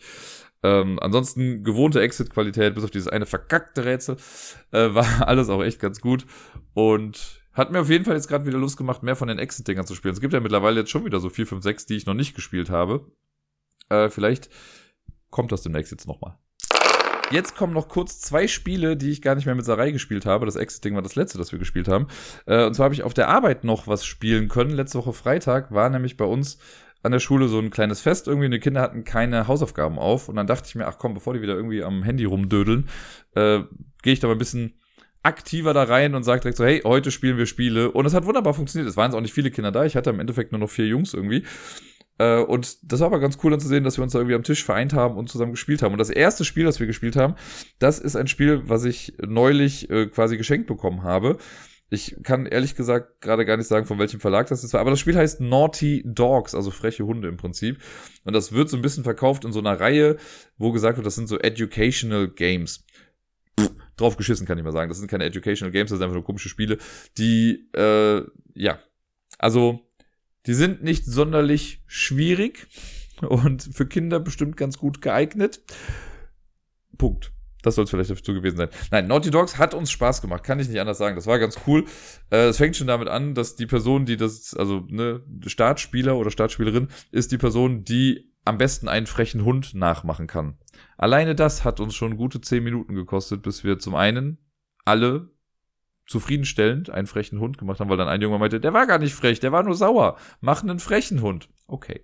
Das hat ein bisschen gedauert, aber es war schon super lustig. Also da hatte ich die Kids schon irgendwie alle involviert in das Ganze. Das Spiel an sich war wirklich ein bisschen simpel, aber trotzdem hat es uns irgendwie Spaß gemacht. Ähm, wir haben, okay, wo fange ich da an? In der Mitte liegen Hundefigürchen, sieben Stück, glaube ich, sind es insgesamt. Die kommen erstmal drum. Da drum herum hat man so kleine Schilder, die man quasi so aufstellen kann mit den Zahlen von eins bis sechs drum. Man kann es auch schwieriger spielen, dann macht man das ohne diese Schilder, aber wir haben es jetzt erstmal so gespielt, wie es in den Regeln stand. Und um jedes Schild herum kommen, glaube ich, fünf verdeckte Gartenplättchen unter diesen Gartenplättchen gibt es entweder Plättchen, wo Knochen drauf sind, ein, zwei oder drei Knochen, oder einfach Müll. Die werden halt wild gemischt. Um jedes Plättchen kommen halt, äh, also um jede Fahne kommen jeweils fünf Plättchen. So, und wenn ich jetzt am Zug bin, habe ich zwei Optionen. Ich kann entweder graben, oder ich kann, wir haben es Schnüffeln genannt. Ich glaube, Explore ist eigentlich die Aktion gewesen, aber ich habe es jetzt mal Schnüffeln so genannt. Schnüffeln ist das, was man zuerst macht. Und zwar heißt Schnüffeln, ich gucke mir irgendein Plättchen an. Das heißt, ich heb irgendwie eins, suche mir irgendwie eins aus, gucke mir das geheim an, leg das wieder zurück und ich darf dann, wenn ich möchte, einen Hund da drauf platzieren. Dann ist mein Zug aber erstmal vorbei. Das macht man dann so ein paar Mal. Das heißt, man guckt sich ein paar Sachen an und dann sehe ich zum Beispiel, ah, guck mal, krass, hier sind drei Knochen drauf. Hm, dann lege ich da mal einen Hund drauf. Wenn ich nämlich wieder dran bin, dann ist meine äh, zweite Aktionsmöglichkeit, die ich dann habe, ist, ich kann anstelle des Schnüffels kann ich graben. Und graben heißt, ich nehme mir ein Plättchen, auf dem jetzt gerade ein Hund drauf ist und nehme das dann zu mir. Dann nehme ich sowohl den Hund als auch das Plättchen zu mir und halte das erstmal verdeckt vor mir, äh, also leg das dann quasi dahin. Das kann auch ein Plättchen sein, das sich jemand anderes vorher angeguckt hat. Also ne, die einzige Einschränkung ist, da muss ein Hund drauf sein. Egal, ob ich den jetzt da drauf gesetzt habe oder irgendjemand anderes. Und dann nehme ich das. Wenn ich jetzt natürlich ein Plättchen nehme, was jemand anderes mit einem Hund bestückt hat, kann es natürlich sein. Also vielleicht hat die Person gedacht, geil, da sind Knochen drauf, das will ich mir merken, das möchte ich haben. Man kann ja aber auch auf Müll drauflegen. Ne, einfach um ein bisschen zu bluffen. Und das finde ich dann doch irgendwie ganz nett, sag ich mal. Äh, das machen wir eine ganze Weile. Und das geht so lange, bis, äh, bis irgendwas passiert ist. Bis keine Hunde mehr in der Mitte sind. Und dann muss man halt graben. Also wenn keine Hunde in der Mitte sind, dann kann ich halt, wie gesagt, nicht mehr richtig schnüffeln. Äh, und dann muss man sich immer ein Plättchen quasi nehmen. Wenn das dann geschehen ist, dann kommen einfach alle Hunde wieder zurück in die Mitte und wir spielen eine weitere Runde. Insgesamt geht das Spiel so lange, bis eine Person fünf Gartenplättchen gesammelt hat. Und wenn das dann geschehen ist, dann wird die Runde noch zu Ende gespielt. Und am Ende werden dann alle Gartenplättchen, die man gesammelt hat, aufgedeckt. Jeder Knochen, den ich gesammelt habe, gibt mir einen Pluspunkt. Jedes Müllitem, das ich habe, also alles, was kein Knochen ist, gibt mir einen Minuspunkt. Und dadurch errechnet sich dann die Gesamtpunktzahl. Die, den Kindern hat Spaß gemacht, kann ich nicht anders sagen. Das war echt ganz nett. Die waren da sehr involviert und äh, haben da noch wirklich gut geblufft. Also ich meine, ich bin mit, ich habe glaube ich null Punkte. Ich war glaube ich letzter in dem Spiel. Ähm, einer hatte dann, glaube ich, drei Punkte und hat damit gewonnen. Genau, wir hatten, glaube ich, drei, zwei, eins und null. Die waren dabei. Also für die Kinder war das echt super. Ich glaube, die Altersangabe war irgendwie acht plus auf der Box. Ich glaube, das wird noch ein paar Mal mehr gespielt. Für mich jetzt an sich, ja, wie gesagt, das ist nett, das mit den Kids zu spielen. Ich würde es jetzt mit Erwachsenen im Leben nicht spielen. Aber trotzdem so in der, in der Gruppe mit den Kids hat das sehr viel Spaß gemacht. Das letzte Spiel, das ich letzte Woche gespielt habe, ist Katan die Siedler von Katan, wie ich es ja immer noch nenne. Ich krieg's ja nicht aus meinem Kopf raus, das habe ich ja, glaube ich, letzte Woche schon mal erwähnt. Und ja, es war so, ich bin halt, als ich die Spiele geholt habe, war ein Junge mit dabei, der hat halt auch mit in den Spieleschrank geguckt und hat das dann gesehen und sagt, ah, das kenne ich, das will ich spielen. Meinte ich, are you sure? Aber der ja auf jeden Fall, hat sich dann später rausgestellt, dass er eigentlich die Junior-Variante nur kennt und gar nicht das richtige Katan. Wie dem auch sei, wir haben es dann mitgenommen und wir haben es dann noch gespielt. Wir haben es sogar zu fünft gespielt, weil es kam dann noch ein Junge mit dazu. Äh, und in der Box selbst hatten wir in der Tat auch die Erweiterung mit drin, deswegen ging das dann. Und ich werde jetzt gar nicht großartig auf die Regeln von Katan eingehen und das nochmal irgendwie erklären. Ich gehe jetzt einfach mal davon aus, dass äh, meine werten Zuhörerinnen und Zuhörer das dann doch schon irgendwie kennen oder zumindest wissen, worum es da irgendwie geht. Ne? Ressourcenhandel, Siegpunkte, yada yada, all der ganze Shenanigans-Quatsch hier. Ich finde ja Katan an sich nicht schlecht. Ne? Also es hat auf jeden Fall seine Jahre auf dem Buckel und es gibt mittlerweile eine ganze Menge Spiele, die besser sind. Ähm, aber ich würde es jetzt auch immer mal wieder mitspielen. Und was ich aber sagen muss, also wir haben, glaube ich, 90 Minuten lang gespielt. Und es war eine der anstrengendsten Katan-Runden, die ich in meinem Leben je gespielt habe. Einfach, weil ich halt so ein bisschen das Ganze so mit moderieren musste und halt darauf achten musste. Wir haben ja, wie gesagt, zu fünft gespielt. Das heißt, man hat, also das kann ich vielleicht noch sagen, für die, die das noch nicht gemacht haben, wenn man zu fünft spielt mit der Erweiterung, dann ist es so, wenn ich jetzt am Zug bin, ich würfel, wir kriegen unsere Ressourcen, ich handle, ich baue und bevor ich die Würfel weitergebe, gibt's eine außerordentliche Baurunde. Und das bedeutet, man fragt einfach reihum jeden einmal ganz kurz, möchtest du jetzt eine Sache bauen? Wenn ja, darfst du das genau jetzt machen. Ne, da wird dann nicht gehandelt, sondern die Person darf dann nur was bauen. Das machen dann reihum alle einmal und dann werden die Würfel weitergegeben und die nächste Person ist am Zug. Das ist quasi was noch zusätzlich mit draufkommt. Das hat auch soweit ganz gut funktioniert, aber das musste ich halt mit moderieren. Ich musste dann immer Reihe um alle fragen, so warte, bevor du würfelst, willst du, willst du, willst du, du willst bauen, okay, dann bau kurz, okay, du machst dies und jetzt, bla bla bla und so weiter. Und das halt jedes Mal. Was sehr, sehr spaßig zu sehen war, also es war anstrengend wie sonst was, weil die Kinder halt auch, also Feuer und Flamme waren, die haben halt getauscht wie die Weltmeister irgendwie und äh, haben sich gefreut bei Würfelergebnissen und so, da waren richtig schöne Emotionen irgendwie zu sehen. Ähm, ja, die haben halt keine guten Tauschs gemacht und sowas. Ne? Von daher, ich musste wirklich sehr, sehr schnell auch dann nochmal so runtergehen von dem, okay, das hier ist kein Hardcore-kompetitives Spiel irgendwie und die wollen einfach nur den Spaß haben. Im Endeffekt habe ich dann doch noch gewonnen irgendwie, aber ja, ich glaube, das war, die haben halt auch am Anfang bei der Platzierung. Wir haben das echt deutlich gemacht. Also da war ja ein Junge dabei, der kannte das Spiel wirklich schon. Der hat dann auch nochmal gesagt, so Leute, stellt euch an die roten Zahlen, das wird häufig gewürfelt. Was macht ein Junge? Geht auf so ein Feld, wo 6, 2 und 12 ist. Natürlich hat der nicht viel bekommen in der ganzen Zeit. Haben wir ihm aber auch mehrfach gesagt. Wir haben wirklich mehrfach auch noch gefragt beim Platzieren, bist du sicher, dass du da hingehen möchtest? Weil 2 und 12 kommen nicht häufig vor. Ja, ja, doch, auf jeden Fall. Dann kriege ich doch hier Getreide. Ja, aber nur einmal im ganzen Spiel. Naja. Es war dann ganz gut. Im Ende, es hat sich dann irgendwann abgezeichnet, dass nur noch so zwei, drei Leute wirklich mit um den Sieg spielen. Äh, und ja, ich habe dann im Endeffekt wie habe ich denn gewonnen? Ich weiß, ich glaube, ich habe, glaube ich, drei Siedlungen gehabt, eine Stadt. Das waren ja dann schon fünf Punkte. Äh, und ich habe dann im Endeffekt die längste Straße gehabt, ich habe die größte Rittermacht gehabt und einen Siegpunkt auf einer Entwicklungskarte. Also ich habe mir einfach dauernd, äh, dauernd diese ganzen Entwicklungskarten geholt und damit einfach meinen Quatsch gemacht. Äh, das war schon ganz cool, aber es hat einfach Spaß gemacht. Also ganz ehrlich, selbst wenn ich jetzt nicht gewonnen hätte, wir waren auch kurz davor, es abzubrechen, weil wir halt keine Zeit mehr dann hatten. Das ist ja leider oft so, ähm, dass man im normalen Alltag schon wenig Zeit hat und da wir hatten nur bis halb vier irgendwie Zeit und ich habe, glaube ich, mit meinem letzten möglichen Zug quasi, den wir noch in der Zeit hatten, habe ich dann noch irgendwie beenden können und habe den Kindern noch gesagt, ja, wisst ihr was, ich räum's jetzt auch weg, geht ihr schon mal nach Hause. Ähm, und die hatten alle Spaß, also selbst die, die verloren hatten, haben gesagt, so, das hat voll Bock gemacht, das wollen sie nochmal spielen. Also war cool. Das war wirklich ein schönes Erlebnis mit Jungs. Wie gesagt, es war anstrengend wie sonst was, aber irgendwie auf eine positive Art und Weise.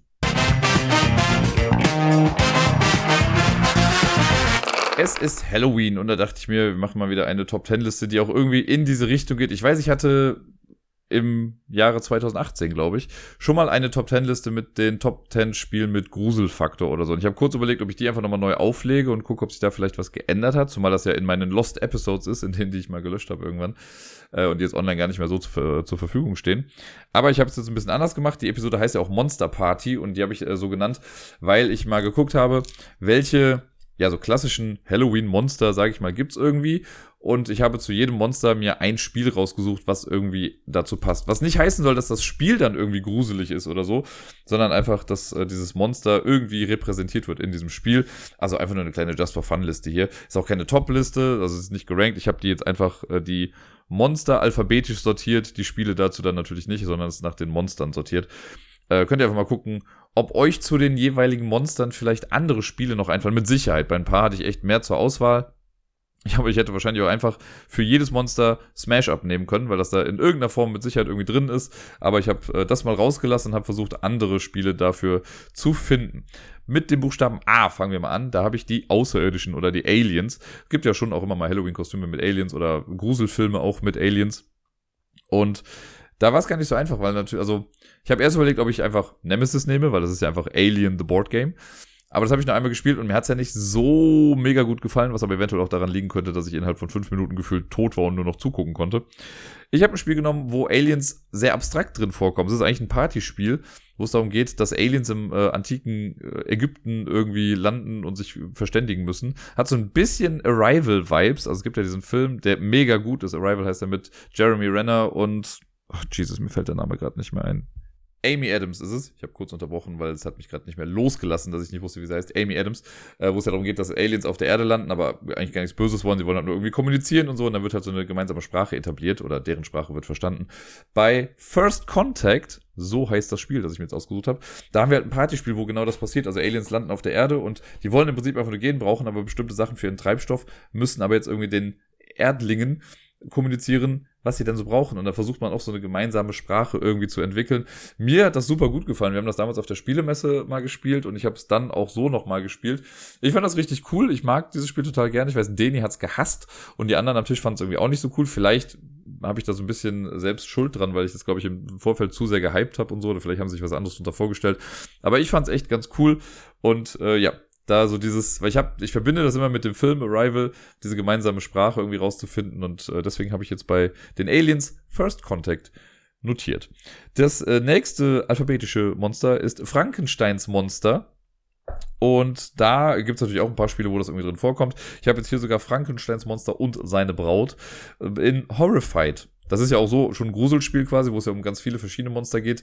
Äh, und die sind eben da eine ein Monster, gegen das man spielen kann. Wobei ich finde, hier ist das halt besonders, weil man nicht wirklich gegen die spielt, also man will sie ja gar nicht bekämpfen, sondern man gewinnt ja quasi oder man, ja, in Anführungszeichen bekämpft man sie, indem man ihnen zeigt, was es irgendwie heißt zu lieben oder Mensch zu sein oder so. Das finde ich nochmal eine ganz nette Geschichte dahinter äh, und das ist ganz gut eingebaut in Horrified und ja, ich finde ja jedes Monster da ganz cool. Ich finde, das sollte man noch eine Erweiterung geben für das normale Horrified. Nicht diese Standalone-Erweiterung, sondern einfach noch für das jetzt noch ein paar mehr. Da wäre ich voll mit dabei. Dann habe ich den G -G Geist. Ähm, da gibt es mehrere zur Auswahl. Ich habe erst überlegt, ob ich einfach stupide Geister nehme.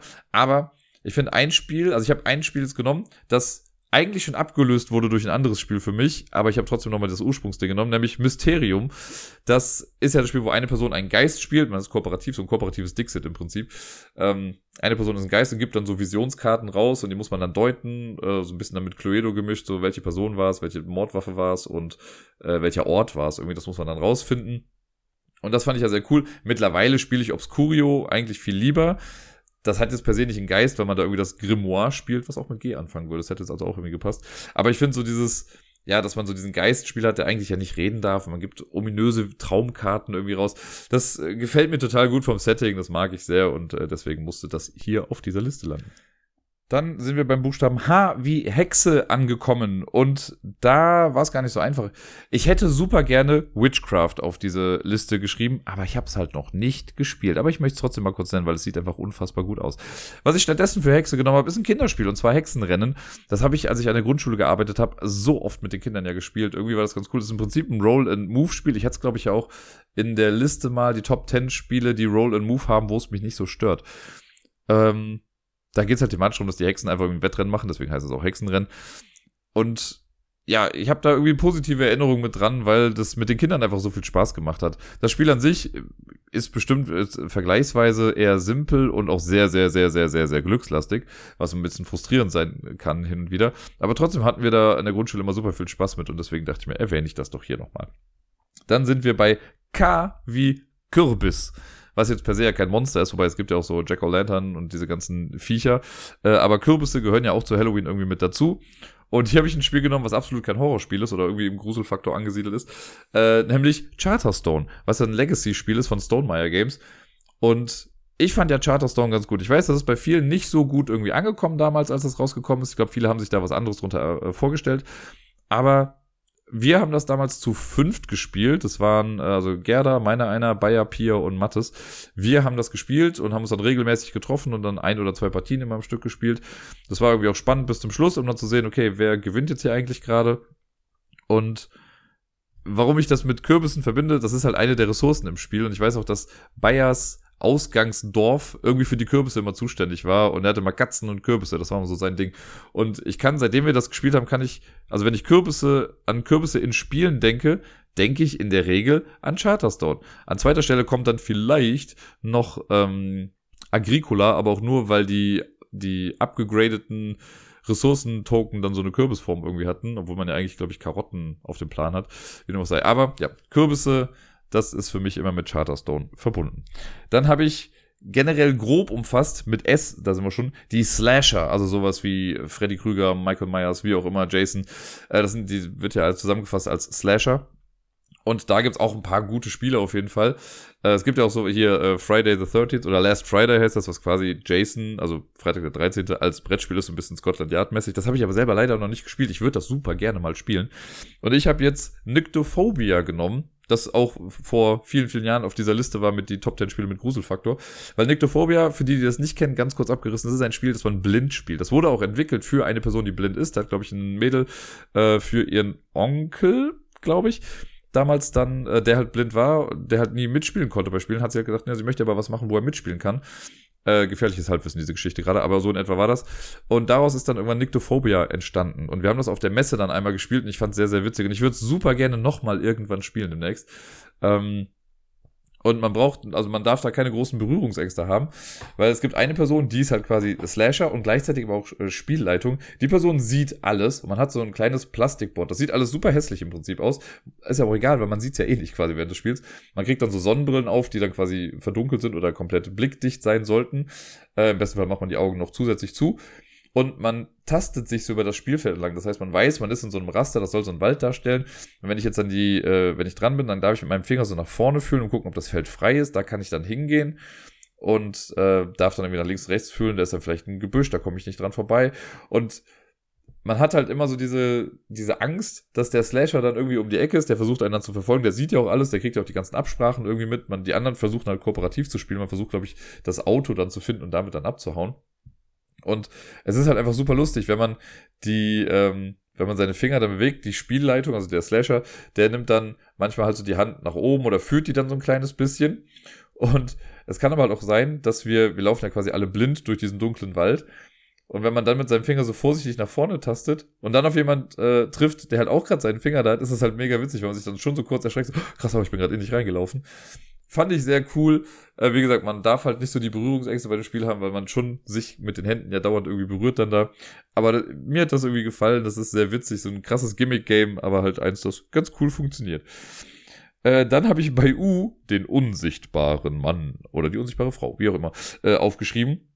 Und da habe ich den Safe Pick für mich genommen mit Unmatched in der äh, Penny Dreadful wollte ich schon sagen. Wie heißt das nochmal? In der Ah, Cobble and Fog Erweiterung, genau. Da gibt es, soweit ich weiß, den Unsichtbaren. Und das ist eine der coolsten Miniaturen, die ich so kenne im Miniaturen-Game, weil äh, das ist halt, also man könnte ja sagen, ist einfach eine leere Base. Hätte ich auch sehr gefeiert, wenn die das gemacht hätten, wenn die einfach nur so eine, einfach nur die Basis genommen hätten und gesagt hätten, das ist die Miniatur für den Unsichtbaren. Hart gefeiert. Aber die haben halt äh, das so gemacht, dass er halt noch schon Klamotten irgendwie hat, aber der hat auch einen Hut auf, aber halt kein Gesicht und so. Also ist schon sehr cool.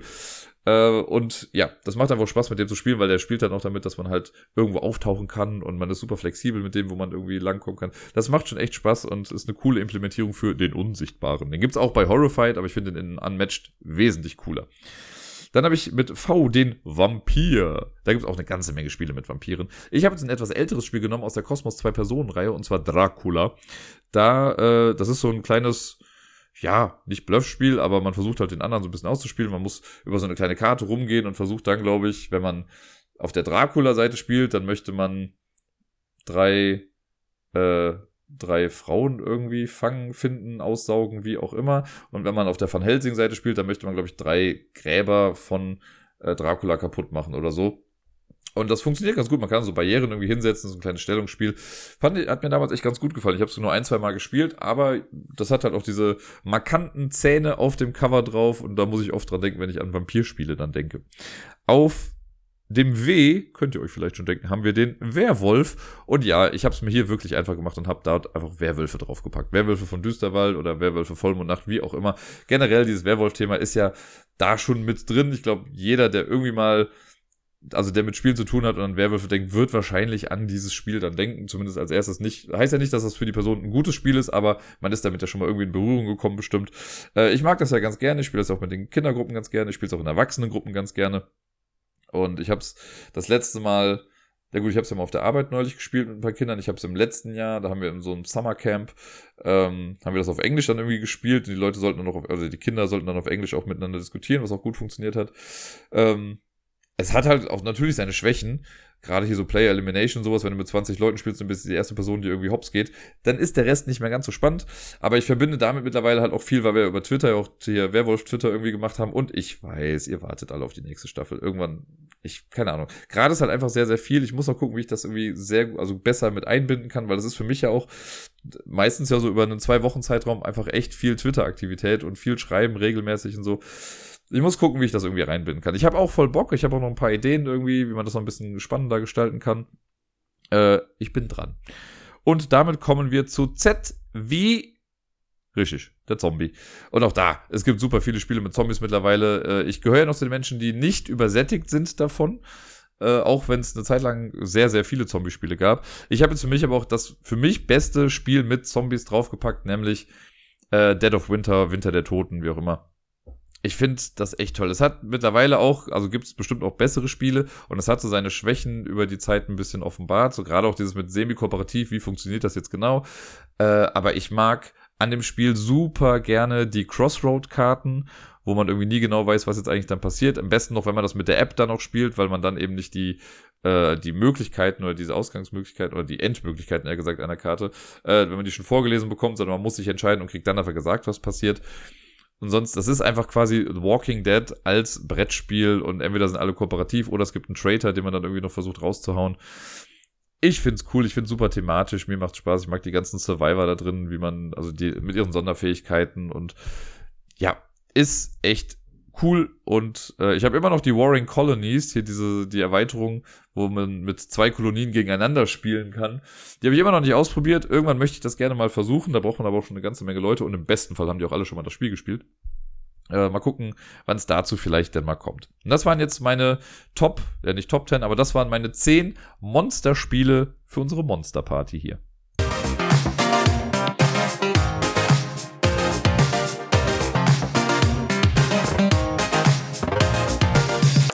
Sonst so. Ja, ihr habt ja eben schon mitbekommen, ich habe es ja mehrfach erwähnt. Äh, Sarai war jetzt letzte Woche da, von Montag bis Donnerstag quasi bei mir. Und wir haben ja super viel gespielt und super viel gequatscht auch und echt, äh, stellen wir uns noch irgendwie zwei Stunden bis in die Nacht miteinander gequatscht über alles Mögliche. Und es war einfach ein sehr, sehr schöner Besuch von ihr. Und äh, ja, wie das halt immer so ist, die schönen Sachen gehen meistens ja viel zu schnell rum. Deswegen kam der Donnerstag dann noch einfach viel zu schnell. Aber es war so ein ganz minimaler kleiner Trost, weil wir uns jetzt bald schon wiedersehen. Und zwar am äh, kommenden Samstag, also am 5.11., bin ich nämlich in Frankfurt bei der Main Spiel. Da äh, gibt's wohl relativ wenige Karten oder gab's nur relativ wenige Karten. Das war gefühlt innerhalb von 12,3 Sekunden ausverkauft, das Ganze. Aber da sind wir dann und spielen ein paar Spiele. Falls also jemand von euch auch auf der Main Spiel ist, dann sagt gerne äh, Bescheid oder sagt, hallo, äh, ich bin ja da. Man wird sich ja wahrscheinlich nicht aus dem Weg gehen können, weil es ja relativ klein ist, das Ganze. Aber ich bin mal gespannt. Da haben wir wieder einen ganzen Tag, wo wir auf jeden Fall wieder Spiele spielen können. Und ich freue mich da schon sehr drauf, aus mehreren Gründen. Und ja, genau, ansonsten war die Woche auch gar nicht so viel. Äh, ich habe am Montag habe ich noch das Quiz gemacht. Ähm, das war soweit ganz lustig, würde ich sagen. Also ich hatte auf jeden Fall viel Spaß da bei dem Quiz und ich glaube insgesamt kam es auch ganz gut an. Ich muss auch gerade so ein bisschen was dagegen tun, weil wir haben wieder dieses eine Team, das ständig gewinnt Woche für Woche. Die sind halt auch leider, also zum einen sehr klug, einer ist ein bisschen weird, muss man dazu sagen, aber alles in allem kommen die halt auch schon seit Jahren zum Pubquiz und ich glaube, also wenn du halt da immer wieder hinkommst, man merkt sich halt bestimmte Sachen noch irgendwie mal. Äh, und ich muss mal irgendwann wieder ein Quiz machen, wo ich einfach schon von vornherein weiß, dass sie nicht gewinnen werden. Das ist eigentlich immer ein bisschen gemein, weil ich will ja jetzt nicht per se jemanden bevorzugen oder so, aber ich glaube halt für viele ist das auch so ein bisschen auch schade, wenn die immer sehen, ja, die gewinnen schon wieder, die gewinnen schon wieder. Und ich möchte auch mal das andere gewinnen. Deswegen muss ich mal gucken, ob ich vielleicht irgendwas frage, wo ich mir denke, das ist vielleicht nicht ganz deren Themengebiet. Lustigerweise ist in äh, deren Team aber auch einer, den ich auf der Spielemesse getroffen habe. Das ist auch ganz cool, dass man sich da irgendwie dann nochmal äh, kurz wiedererkannt hat und irgendwie kurz miteinander gequatscht hat. Ja, und sonst war Miepel letzte Woche noch krank. Also ich habe ja, glaube ich, auch schon beim letzten Mal erzählt, sie war ja, als sie in der Schweiz war, hat sie sich schon ein bisschen was eingefangen und hatte Fieber und alles. Das war echt alles nicht ganz so doll. Äh, die musste jetzt die ganze Woche auch noch zu Hause bleiben und hat Antibiotikum bekommen. Das war sehr, sehr schade. Äh, ich habe sie auch gar nicht so viel leider gesehen in der Zeit. Also sie war, ich war dann am Montag vor dem Quiz, war ich noch kurz dann auch da. Äh, aber sie ist, wenn sie krank ist, ist sie halt einfach ganz klar ein Mama-Kind. Und äh, da wollte sie noch nicht mal auf den Arm bei mir oder, also dass sie gewunken hat am Fenster, das war schon eine große Überwindung, glaube ich. Deswegen äh, hat sie dann da viel Zeit verbracht. Und äh, jetzt mittlerweile geht es ja schon wieder besser. Also ich habe dann am Samstag habe ich dann äh, viel Zeit mit ihr noch verbracht. Da haben wir auch echt schön und viel hier gespielt. Ich habe in der Woche auch noch meine Wohnung wieder so ein bisschen umgestellt, äh, weil jetzt endlich mal wasserschadensmäßig zumindest alles fertig ist. Die Wanne ist immer noch kaputt übrigens, falls ihr euch jemals gewundert habt. Äh, aber äh, so steht jetzt alles wieder im Normalzustand. Das heißt, ich könnte theoretisch auch bald nochmal anfangen, irgendwie was zu streamen oder so, weil das Setup das jetzt wieder ein bisschen besser hergibt hier. Mal gucken, vielleicht mache ich das demnächst aus purer Langeweile einfach nochmal. Und genau, auf jeden Fall war dann Miepel hier und am Samstag war es dann spannend, weil sie dann am Samstag, also ich habe so einen kleinen Moderationsmarathon hinter mir, da komme ich gleich nochmal zu. Und am Samstag hatte ich sie ja den Tag über da, musste sie dann aber irgendwie um 20 nach 7 zum Konzert von Gerda bringen, die mit ihrem Chor halt einen Auftritt hatte. Äh, und wir hätten das, also sonst hätte ich halt nicht moderieren können, so, aber sie meinte dann, nö, sie möchte das mal ausprobieren. Und meine Schwester war auch da äh, mit ihrem Freund und äh, meiner Nichte dann auch. Und die haben dann so ein bisschen mit auf Miepel dann aufgepasst. Und äh, es lief auch soweit, glaube ich, dann ganz gut. Also ich musste, also ich war dann nicht bei dem Konzert mit dabei, weil ich musste dann selber halt moderieren gehen. Und soweit hat es wohl größtenteils funktioniert. Zwischendurch hat sie wohl auch ein kleines bisschen geweint und hat dann, glaube ich, nicht so ganz verstanden, warum Mama denn jetzt nicht runterkommt von dieser blöden Bühne und sie auf den Arm nimmt. Aber alles in allem hat sie es gut äh, überstanden. Und das war dann auf jeden Fall sehr, sehr äh, was ist Ich habe dann im Vorfeld auch hier noch mit ihr ein bisschen was gebastelt, damit sie so eine kleine Fahne hat, wo Bravo draufsteht. Die konnte sie dann irgendwie zeigen. Ich weiß gar nicht, ob sie es jetzt gemacht hat oder nicht, aber sie hatte sie mit dabei und hat sie auch nicht mehr losgelassen, als wir noch zusammen unterwegs waren. Ähm, war auf jeden Fall süß, dass sie da so auch so irgendwie so aufgeregt war. Und ja, jetzt äh, habe ich die Woche, so, so als Ausblick, da habe ich Miepel auch äh, ganz oft bei mir, weil sie jetzt die letzten ja, anderthalb Wochen kaum mehr bei mir war und auch nachts ja gar nicht übernachtet hat. Ist jetzt äh, jetzt gerade die Nacht von Montag auf Dienstag, die habe ich jetzt noch für mich. Und ja, dann aber jetzt dreimal äh, in Folge, also von Dienstag auf Mittwoch, von Mittwoch auf Donnerstag und von Freitag auf Samstag ist sie dann bei mir. Da freue ich mich schon sehr drauf, dass wir da auch endlich wieder mehr Zeit haben. Ich bringe sie dann noch in den Kindergarten, da war sie jetzt ja auch schon lange nicht mehr. Das wird, äh, glaube ich, alles ganz, ganz cool und toll und ja, ich freue mich da sehr. Ja, äh, das habe ich eben schon mal angedeutet und Leute, die mir äh, irgendwo folgen, sei es Instagram, Twitter oder äh, über WhatsApp-Status, wie auch immer, die werden ja mitbekommen haben, dass ich diesen äh, Moderationsmarathon hinter mich gebracht habe. Ich habe nämlich Donnerstag, Freitag, Samstag und Sonntag jeweils im Jamesons Karaoke moderiert und das war schon anstrengend. Also die ersten zwei Tage waren noch gut. Donnerstag und Freitag hat auch echt Spaß gemacht. Der Freitag war wirklich, wirklich echt nett. Da waren super Leute da und irgendwie war es cool. Äh, der Samstag hat sich dann echt gezogen. Samstag ist eigentlich immer so mit der vollste Tag. Es war auch voll. Ähm, aber irgendwie war die Stimmung nicht ganz so da. Also waren zwar viele Leute da, aber die haben sich nicht so sehr für Karaoke dann irgendwie interessiert. Und dann auch viele Betrunkene und so, das ist dann echt immer ein bisschen, also manchmal, es gibt ja, es gibt gute Betrunkene, die einfach nur lustig sind und es gibt welche, die dann super anstrengend werden. Äh, und spätestens dann, wenn man halt auch sagt, so ja, ich kann keine Lieder mehr annehmen, weil wir haben halt irgendwann Feierabend, dann werden die auch recht immer ein bisschen garstig. Ähm, und es war dann auch lustig, weil dann eine, also ich hatte dann irgendwann nur noch fünf Lieder da liegen und habe auch mehrfach schon gesagt, so, ich nehme heute nix, also jetzt nichts mehr an, jetzt kommen die letzten fünf Lieder und dann ist Feierabend. Und dann kam eine dann zu mir und meinte, so, ich will aber noch singen. Da habe ich gesagt, ja, geht halt leider nicht. Dann ist sie weggegangen und ich habe nur gesehen, dass sie dann mit jemand anderem gesprochen hat. Und dann kam die andere dann zu mir und ich meinte direkt schon so, ich habe deiner Freundin ja auch schon Nein gesagt, also du musst es jetzt nicht auch nochmal versuchen. Äh, und das war eine ehemalige Kellnerin aus dem Jamesons. Die, da meinte sie so, ja, komm, das geht doch immer irgendwie. Und guck mal, ich habe doch hier zehn Jahre gearbeitet, was soll das denn? Und dann meinte ich auch so, okay, pass auf. Wenn du mir meinen Namen sagen kannst, weil ich bin auch seit zehn Jahren jetzt hier, wenn du mir meinen Namen sagen kannst, dann darfst du jetzt noch singen. Konnte sie natürlich nicht. Ich wusste, wie sie, ich wusste ihren Namen noch. Äh, sie wusste meinen aber nicht. Dann habe ich gesagt, ja, dann halt eben nicht. Das finde ich halt immer so blöd. Also ich meine, natürlich ist es für mich auch irgendwie cool zu wissen, gut, ich kann ins Jamesons kommen, wenn ich jetzt heute noch dahin gehen würde, weil es ist jetzt auch Karaoke am Halloween-Abend. Ich könnte jetzt hingehen, es könnte voll sein. Ich weiß jetzt ganz genau, wenn ich mit der Moderatorin da jetzt spreche, weil ich ja eben auch mit moderiere, ich könnte dann relativ schnell drankommen irgendwie. Aber ich wüsste auch, ich würde im Leben nicht eine Viertelstunde oder 20 Minuten vor Schluss dahin gehen und dann noch irgendwie einfordern wollen, dass ich jetzt auf jeden Fall noch singe, weil man kennt mich doch da. Das finde ich halt irgendwie ein Unding. Ne? Da gibt Leute, die warten wirklich zwei Stunden lang irgendwie drauf zu, äh, zu singen und dann jemanden reinzuholen, die gerade da mal irgendwie entschieden haben, da hinzugehen. Das finde ich halt immer ein bisschen affig und echt doof und halt auch unfair den Leuten gegenüber, die halt eben ihre Zeit da absitzen, im positiven Sinne. Naja, der Samstag war dann nicht so cool. Der Sonntag, da muss ich gestehen, war ich am Anfang echt demotiviert, als ich irgendwie an, also hingegangen bin. Dachte, boah, ich habe gar nicht so die Lust gerade und ich habe es echt in meinen Knochen gespürt, so die äh, vierte Nacht quasi in Folge. Und dann war es aber echt ein saucooler Abend. Und äh, ironischerweise, obwohl ich ja gar nicht so Lust hatte und eigentlich schon froh war, so, ach cool, es geht nur bis Mitternacht an einem Sonntag. Es ging dann noch zwei Stunden länger, weil irgendwie der FC gespielt hat und dann sind ganz viele Leute von dem Spiel dann noch äh, ins Jamesons gekommen und wollten dann auch Karaoke singen. Aber es war eine mega gute Stimmung. Keiner war irgendwie aufdringlich. Alle waren super gut drauf. Ähm, ja, das hat, das hat richtig Bock gemacht. Auch wenn ich dann todmüde irgendwie nach Hause gekommen bin und erst um drei irgendwie ins Bett gefallen bin und heute auch wieder normal arbeiten musste. Aber äh, das hat richtig Spaß gemacht. Und jetzt brauche ich erstmal ein bisschen Pause, wobei ich heute auch schon irgendwie gedacht habe, so ein bisschen kalter Entzug. Ich habe schon Bock, doch nochmal irgendwie was zu singen. Keine Ahnung, vielleicht stehe ich in einer Stunde doch wieder auf der Bühne. Gucken wir mal, was so passiert. Aber war auf jeden Fall mal eine Erfahrung. Aber ich weiß, ich brauche jetzt nicht jedes Wochenende viermal irgendwie in Folge. Das war dann doch ein bisschen viel. Ja, ansonsten äh, war ich am Wochenende auch kurz beim Friseur. Ich habe schon überlegt, ob ich dann heute, wenn ich das Haus verlasse, weil also auf der Arbeit ist das immer extrem, mir noch so Schilder mitgebe, wo einfach drauf steht, ja, war ich und ja, weiß ich. Weil die fragen dann immer, warst du beim Friseur? Ja, war ich. Und dann kommt von ganz vielen, hm, vorher war besser. ja, weiß ich. Ich habe sie jetzt halt wieder relativ, also was ist relativ, ich habe sie sehr kurz, so dass meine ganzen Locken wieder weg sind. Viele sagen, die Locken sind doch so toll. Ja, schon irgendwie, aber wenn ich kurze Haare habe, sind die Morgende viel entspannter, weil ich muss mich nicht darum kümmern, irgendwie diese Haare unter eine Mütze zu bringen oder halbwegs in Form oder wie auch immer. Nicht, dass ich da großartige Ambitionen habe, aber mit kurzen Haaren ist das Leben schon ein bisschen einfacher. Und ich sage ja den Leuten nochmal, die wachsen ja nach. Aber es war ein bisschen witzig, weil ich dann zum Friseur gegangen bin.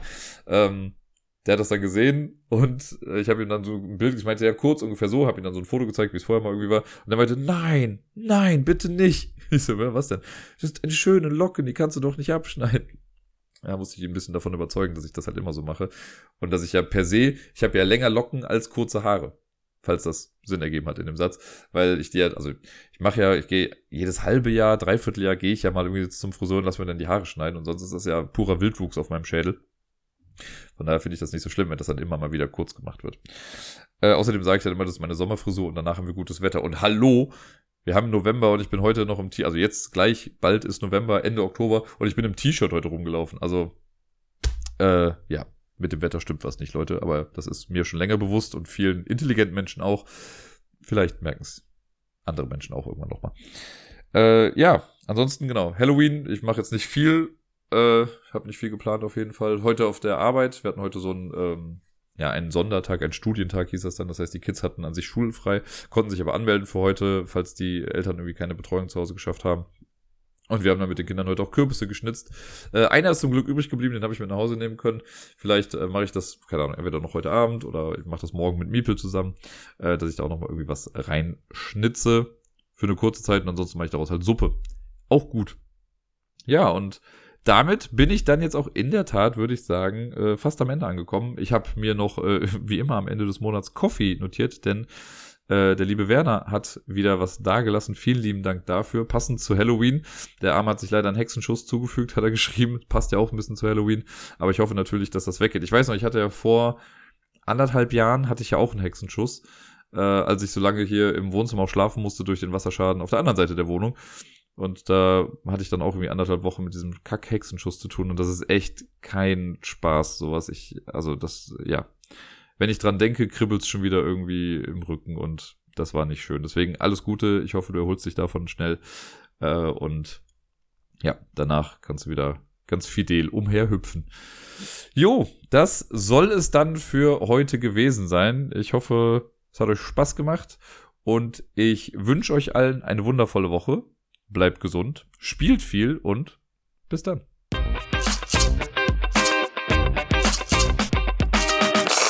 Ich habe übrigens heute einen kleinen Meilenstein erreicht. Ich schreibe ja immer meine Show Notes in so ein kleines Buch rein, so quasi als kleine Notizen, damit ich weiß, was als nächstes kommt und so. Und als ich das heute aufgeschlagen habe, um äh, die Sachen reinzuschreiben, habe ich gemerkt, das ist voll. Ich bin jetzt schon im dritten Buch angekommen, Leute. Das dritte Ablagestapel Show Notes Buch wurde mit dieser Episode begonnen.